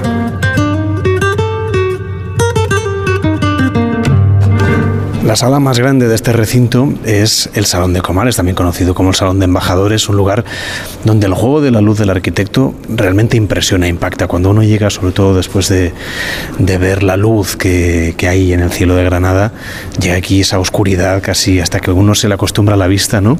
Se queda todavía más impactado, más impresionado por las formas de las paredes y los colores de, que podemos ver en los mosaicos y, y, la fuerza narrativa prácticamente que tienen estas celosías. Sí, pues efectivamente es un salón que impacta bastante. ¿no? Eh, aquí representa la zona política más importante de, la Alhambra, representa el poder político del sultán y aquí efectivamente donde se recibían pues a todas las autoridades y, a todas las personas que venían, que venían a, visitarlo.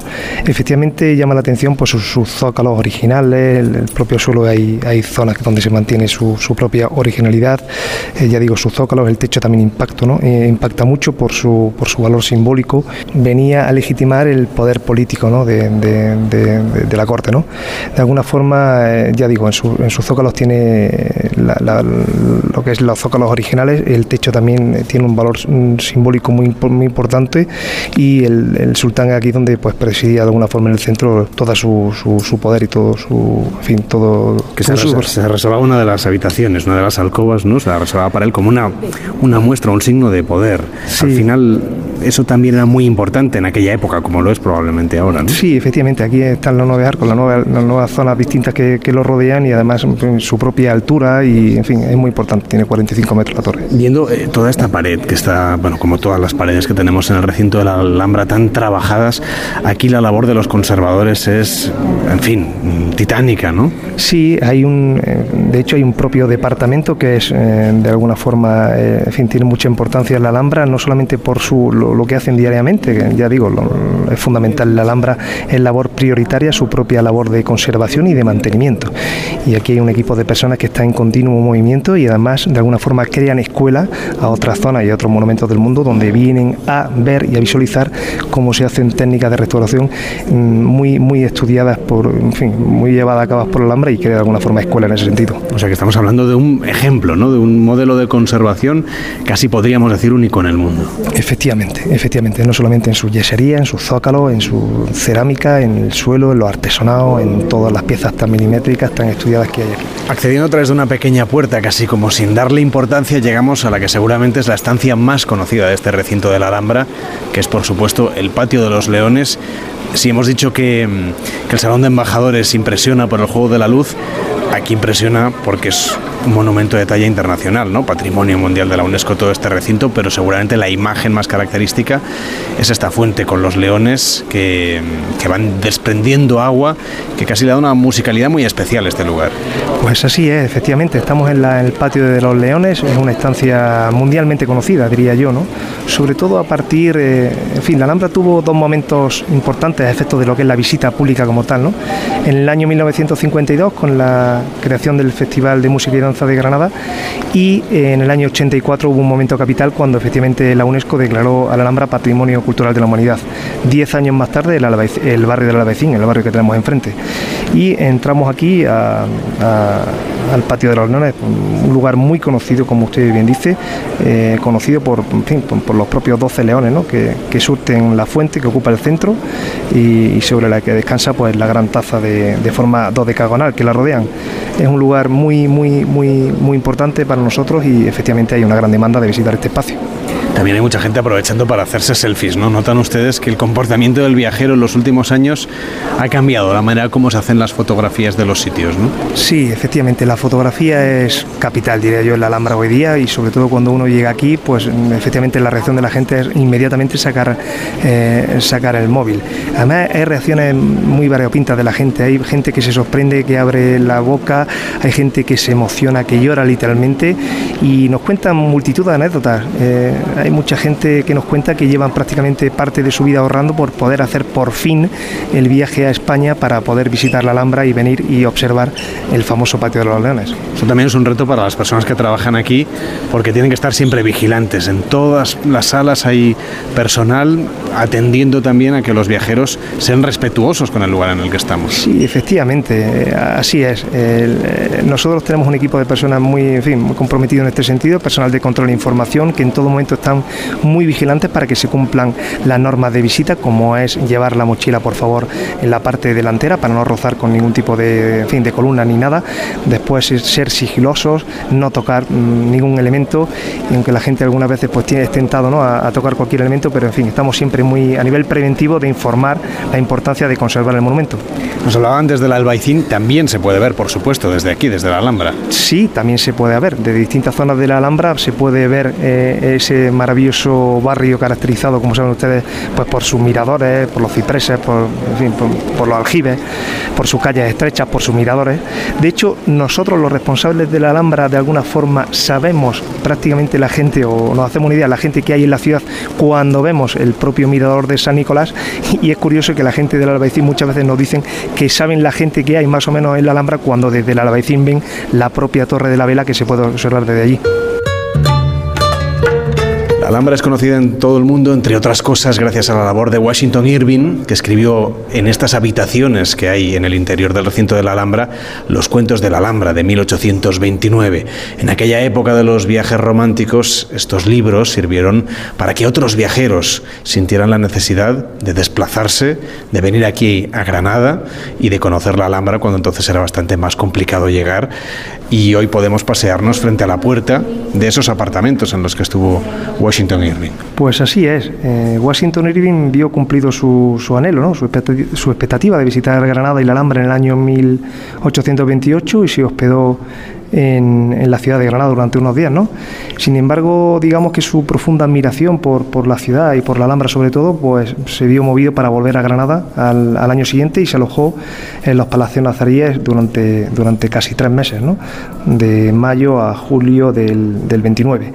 Al principio se instaló en la estancia situada en la planta superior del Palacio de Comares, cedidas por el, en fin, que se le cedieron, y, y, posteriormente se trasladó a estas habitaciones renacentistas denominadas eh, habitaciones del emperador, eh, referente al monarca eh, Carlos V, quien impulsó su construcción en, por fin, sobre el 1528 o así. Por cierto que estos apartamentos de Washington Irving no se pueden visitar, ¿verdad? No, son zonas restringidas. A veces se abren al público, son espacios del mes, durante, en fin, durante un mes sí se, sí se pueden visitar eh, específicamente, pero en fin, normalmente están, están cerradas al público. Hoy no hemos tenido esa suerte, de todas maneras sí que tenemos la suerte de admirar las vistas que se ven desde el siguiente corredor. Efectivamente, del siguiente corredor hay un balcón que se ve todo el barrio del Albaicín, el barrio más antiguo de la ciudad de Granada, como he dicho anteriormente, caracterizado por sus miradores, por su, en fin, por sus calles estrechas, por su aljibe, en una zona romántica por excelencia. Señor Mochón, ¿cómo es el trabajo de alguien que se encarga de las visitas del monumento más visitado del país?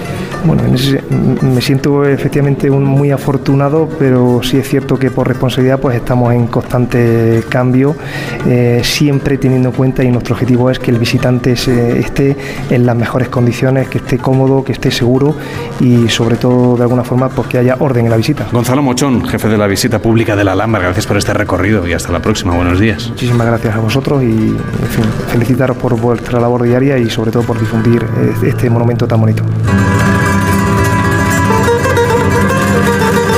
Gente Viajera, el programa de viajes de Onda Cero con Carlas Lamelo.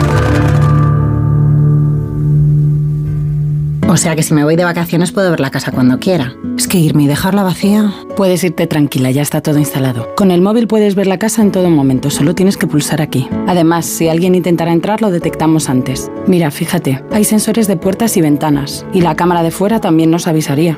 Y si hace falta, podemos enviar a uno de nuestros vigilantes. Este verano, protege tu hogar frente a robos y ocupaciones con la alarma de Securitas Direct. Llama ahora al 900-272-272. Ya está en marcha la cuarta edición de los reconocimientos Go ODS, una iniciativa del Pacto Mundial de Naciones Unidas y la Fundación Rafael del Pino para reconocer la innovación orientada a los objetivos de desarrollo sostenible. Si tienes un proyecto innovador que impulse estos objetivos, no dejes de inscribirte en reconocimientosgoods.com antes del 17 de octubre y consigue tu reconocimiento Go ODS con la colaboración de A3 Media. Soñaba con un verano increíble, aperitivo con vistas al mar, un chapuzón en las playas de Ibiza, pero ya voy tarde. Aún estás a tiempo. Con Costa todo es posible. Reserva hasta el 7 de agosto con la promo Verano Última Hora y viaja desde 699 euros por persona. Infórmate en tu agencia de viajes o en costacruceros.es. Costa. Believe your eyes. En Onda Cero, gente viajera. Carlas Lamelo.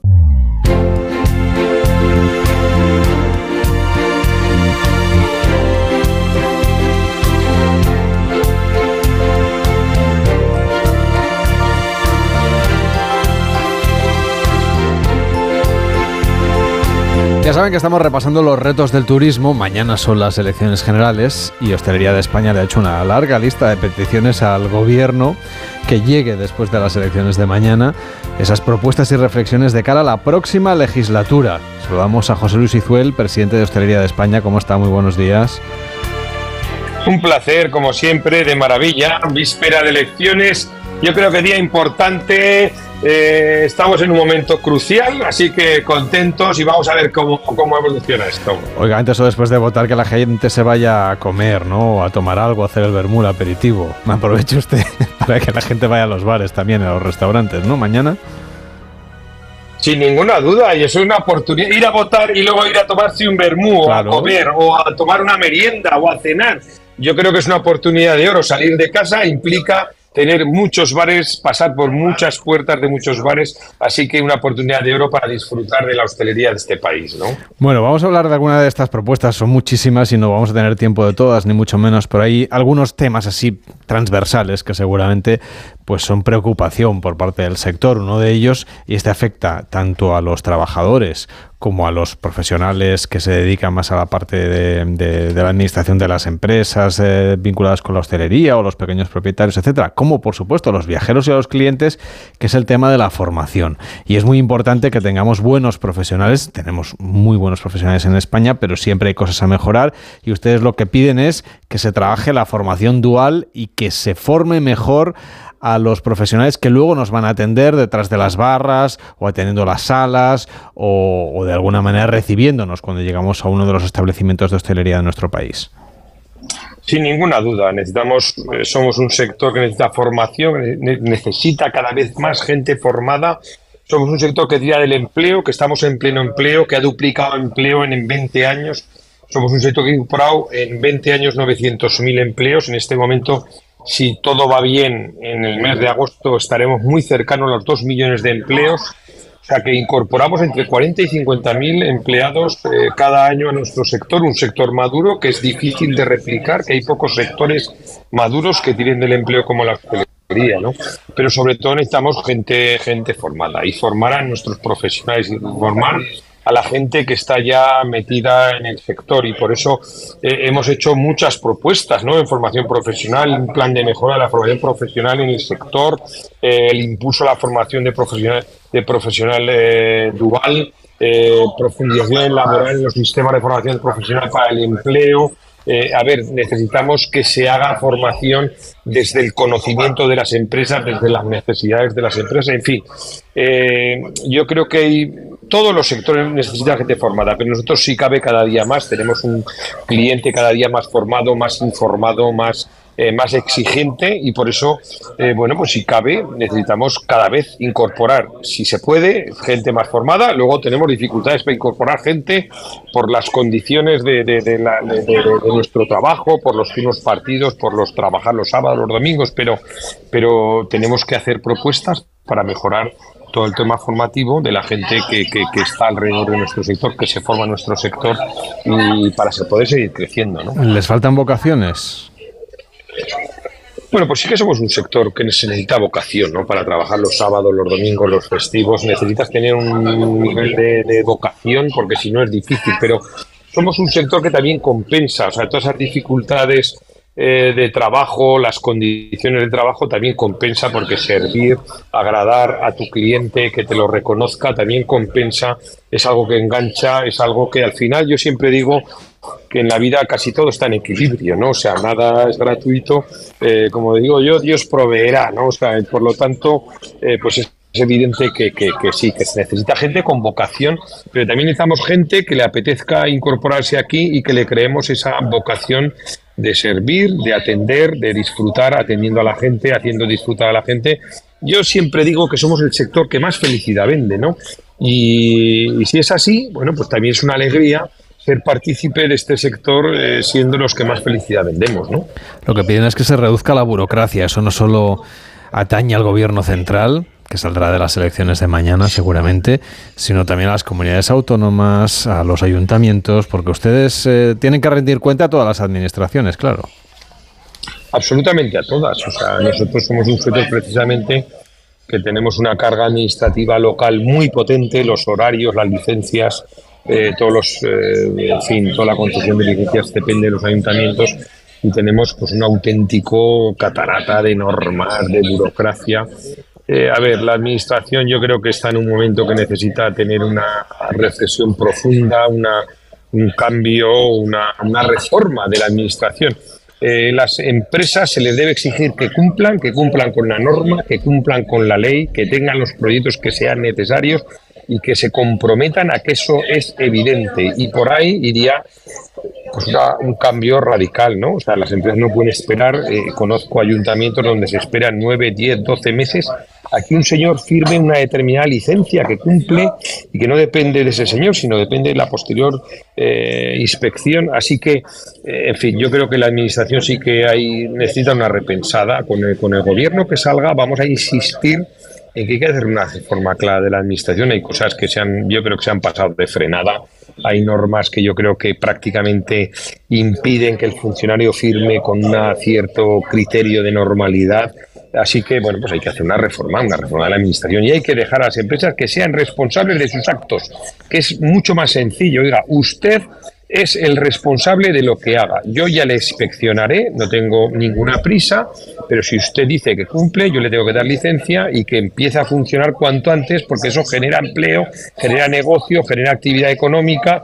A ver, y las empresas no pueden estar pendientes de que haya un señor funcionario. En algunos casos que yo conozco, depende del criterio de un señor funcionario que es muy triquismiquis y que además seguramente eh, pues está no por la labor y, que, y, que, son meses y meses y meses y meses de espera para que una empresa que ha cumplido todo abra. ¿no? Y también tienen un plan plantean un plan, en este caso, para impulsar el turismo enogastronómico, y quieren que sea uno de los ejes de la promoción turística de España. Aunque es verdad que a todo, yo creo que en todo el mundo se nos conoce por lo bien que se come aquí, pero ustedes lo que quieren es que eso todavía se potencie más pensando en el 2025, un horizonte de, de un par de años. ¿Qué es lo que les gustaría que pasara con la promoción enogastronómica de España? Bueno, necesitamos un plan gastronómico eh, serio en el que ya hicimos una propuesta a los ministerios. Eh, en fin, esto, la gastronomía, el turismo, esto es algo muy permeable, algo que afecta a muchas, a muchas zonas del gobierno. Se necesita no solo el turismo, sino también todo el sector primario, el Ministerio de Agricultura, el ELICES, hay muchos, muchos afectados, ¿no? Pero evidentemente, y todo lo enogastronómico suena a, turismo de interior, a turismo de territorio, a turismo de, de, España vacía, lamentablemente, que nos rodea.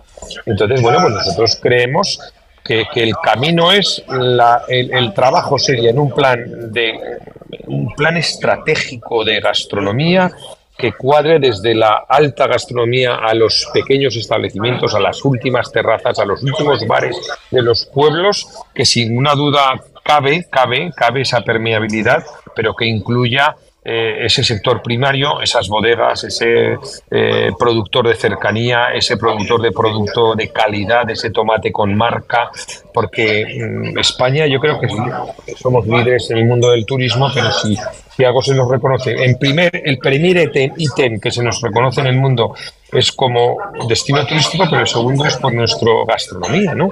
Entonces, nuestra gastronomía, nuestro destino turístico y sumado al tercer ítem, que es nuestro modelo de vida, nuestro estilo de vida, todo esto tiene que ver con la hostelería, con los bares, con nuestras terrazas, con nuestra gastronomía, nuestras tapas, nuestras raciones. Así que, bueno, pues tenemos que convencer que la Administración tiene que trabajar por y para mejorar, por tener un plan de, eh, estratégico, por, por trabajar por y para a medio plazo eh, hacer acciones, por sumar iniciativas eh, en fin, eh, hay muchas propuestas, ¿no? Hay muchas, pero todas estas redundan en que tenemos que, trabajar en mejorar, sobre todo la administración, esas competencias, ese turismo, eh, ese ministerio, hay que reubicarlo, tiene que tener más peso, más potencia. Es una, el turismo es algo permeable que afecta a decenas de departamentos, a a un montón de, ministerios. Así que, bueno, pues seguimos reivindicando que el turismo está eh, en un lugar que no le corresponde. Vamos a seguir reivindicando que esté en un sitio mejor. ¿no? José Luis Izuel, recogemos alguna de estas propuestas aquí en Gente Viajera, presidente de la Confederación de Hostelería. Así que todo el mundo a votar, que es importante que la gente vote, cada uno desde su sensibilidad, desde sus deseos. Venga, que vaya muy bien. Hasta la próxima. Gracias.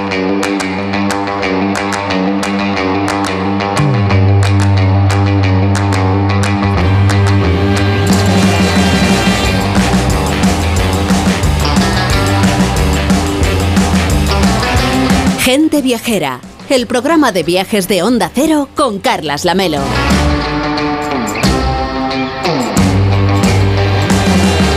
Escuchar esta conversación que grabamos ayer con José Luis Izuel, que es el presidente de Hostelería de España, y ahora viajamos a Nantes, que vive como todos los años uno de los veranos más creativos de toda Francia. El viaje a Nantes, que se celebra durante los meses de julio y agosto, es la atrevida propuesta cultural de esta ciudad que se transforma con la irrupción del arte en las calles. Ángel Martínez Bermejo lo ha vivido durante unos días y ha vuelto encantado. ¿Qué tal Ángel? ¿Cómo estás? Buenos días. Buenos días, Carlas. ¿Y qué tal ese viaje a Nantes? Pues mira, el Viaje Nantes es un proyecto innovador que une los principales atractivos de la ciudad, tanto los tradicionales como los más innovadores, con las propuestas nuevas de cada año para lanzar una apuesta muy interesante y es que turismo y economía rimen con cultura y arte.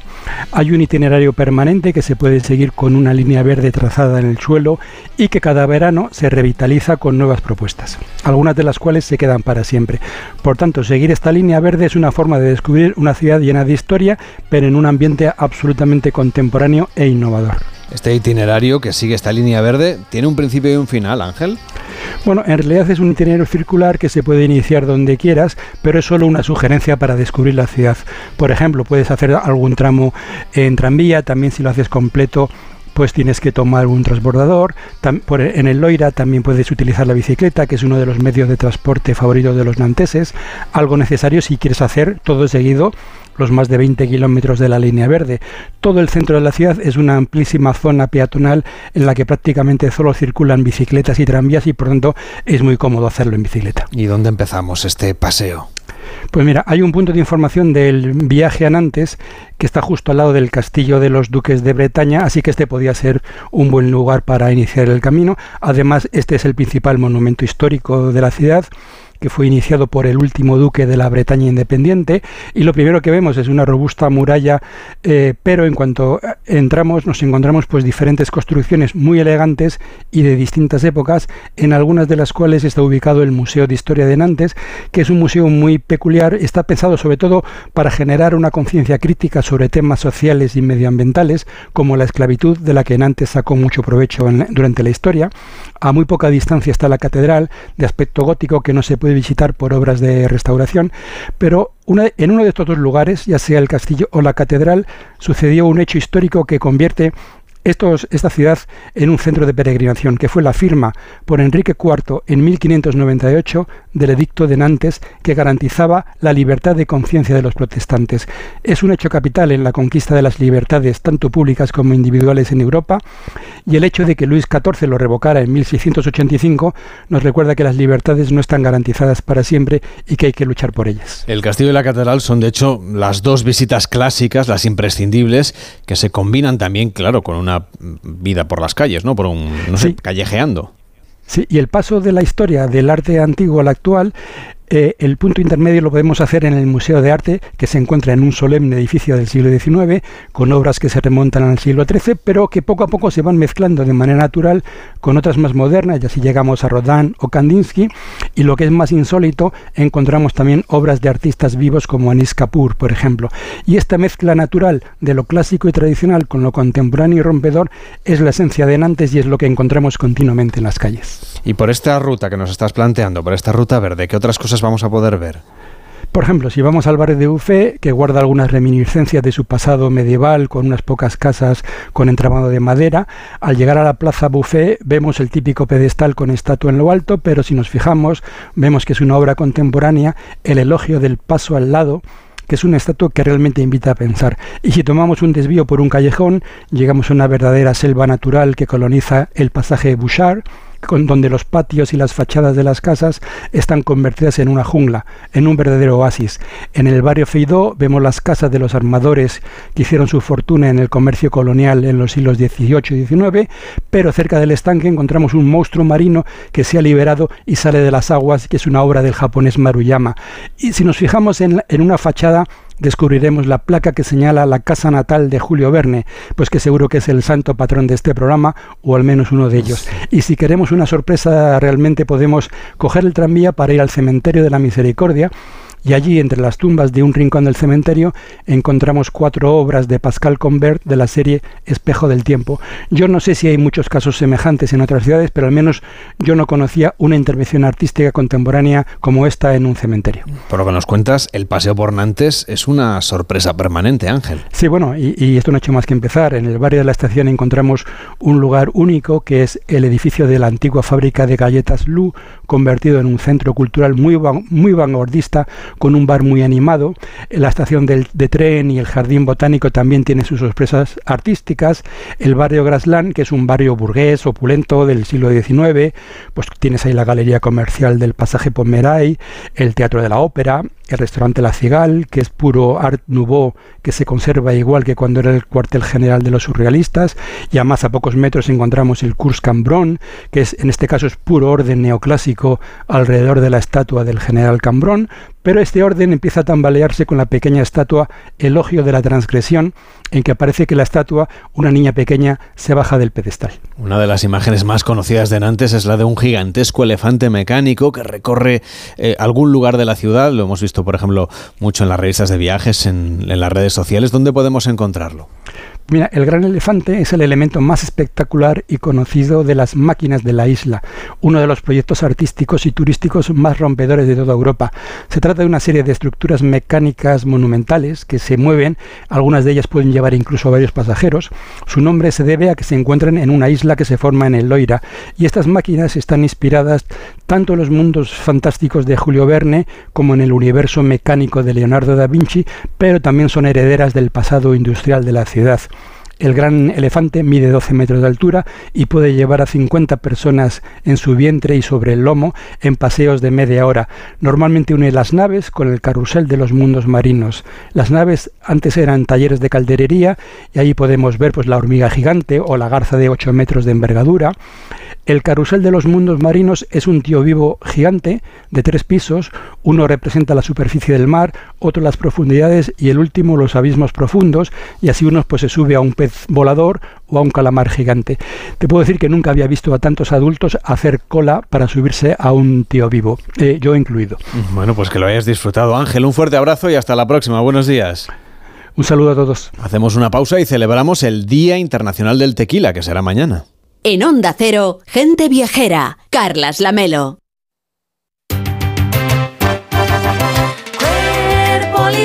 Y llegó el verano y con él el 50% de descuento en cuerpo libre. Tratamientos naturales, localizados y personalizados. Aprovecha ahora el 50% de descuento en cuerpo libre. Es tu momento. 91 192 32 32. 91 192 32 32. Con tu tratamiento de adelgazamiento tienes además tres sesiones de presoterapia de regalo. Más información en cuerpolibre.com.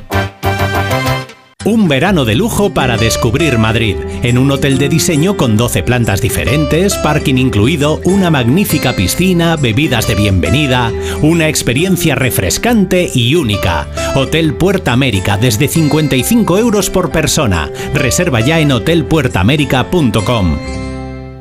¡Atención oyente! ¡Por fin ya está aquí! Vuelve la feria del coche de ocasión en Ocasión Plus. La única feria en la que todos los coches tienen descuento de hasta 6.000 euros. Solo hasta el 23 de julio. ¡Acelera! ¡Las mejores ofertas! vuelan! Ocasión Plus. 15 centros en Madrid. Nuevas tiendas en Fuenlabrada, Arganda y Torrejón. Localiza tu centro más cercano en ocasiónplus.com. Abierto sábados y domingos.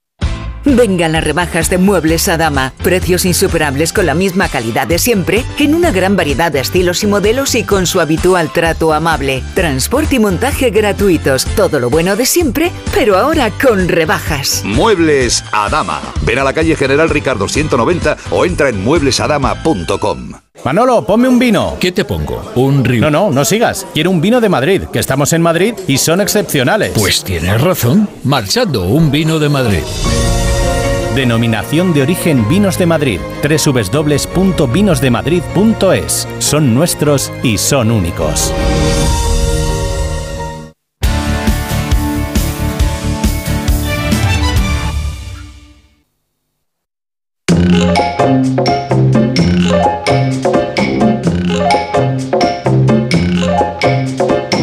Gente Viajera, el programa de viajes de Onda Cero con Carlas Lamelo. Se dirá aquello de la resaca electoral, pero para resaca, resaca, la del tequila. Mañana es el Día Internacional del Tequila, en conmemoración de este día que declaró la UNESCO, pues esta bebida que además tiene muchísimas otras propiedades, por ejemplo, mucha cultura detrás de ella. ¿Qué tal, Mariano? ¿Cómo estás? Buenos días. Pues muy buenos días, Carles. Para empezar, fíjate, en México se dice que si bebes tequila 100% agave, hay que virar la etiqueta, no hay resaca. Bueno, es discutible, pero desde luego si no es 100% seguro que la resaca es mayor. Bueno, hoy nos propones que viajemos a Tequila, en Jalisco, un sitio estupendo, un símbolo que nació en este pueblito, ¿no? Que tomó su propio nombre, el Tequila.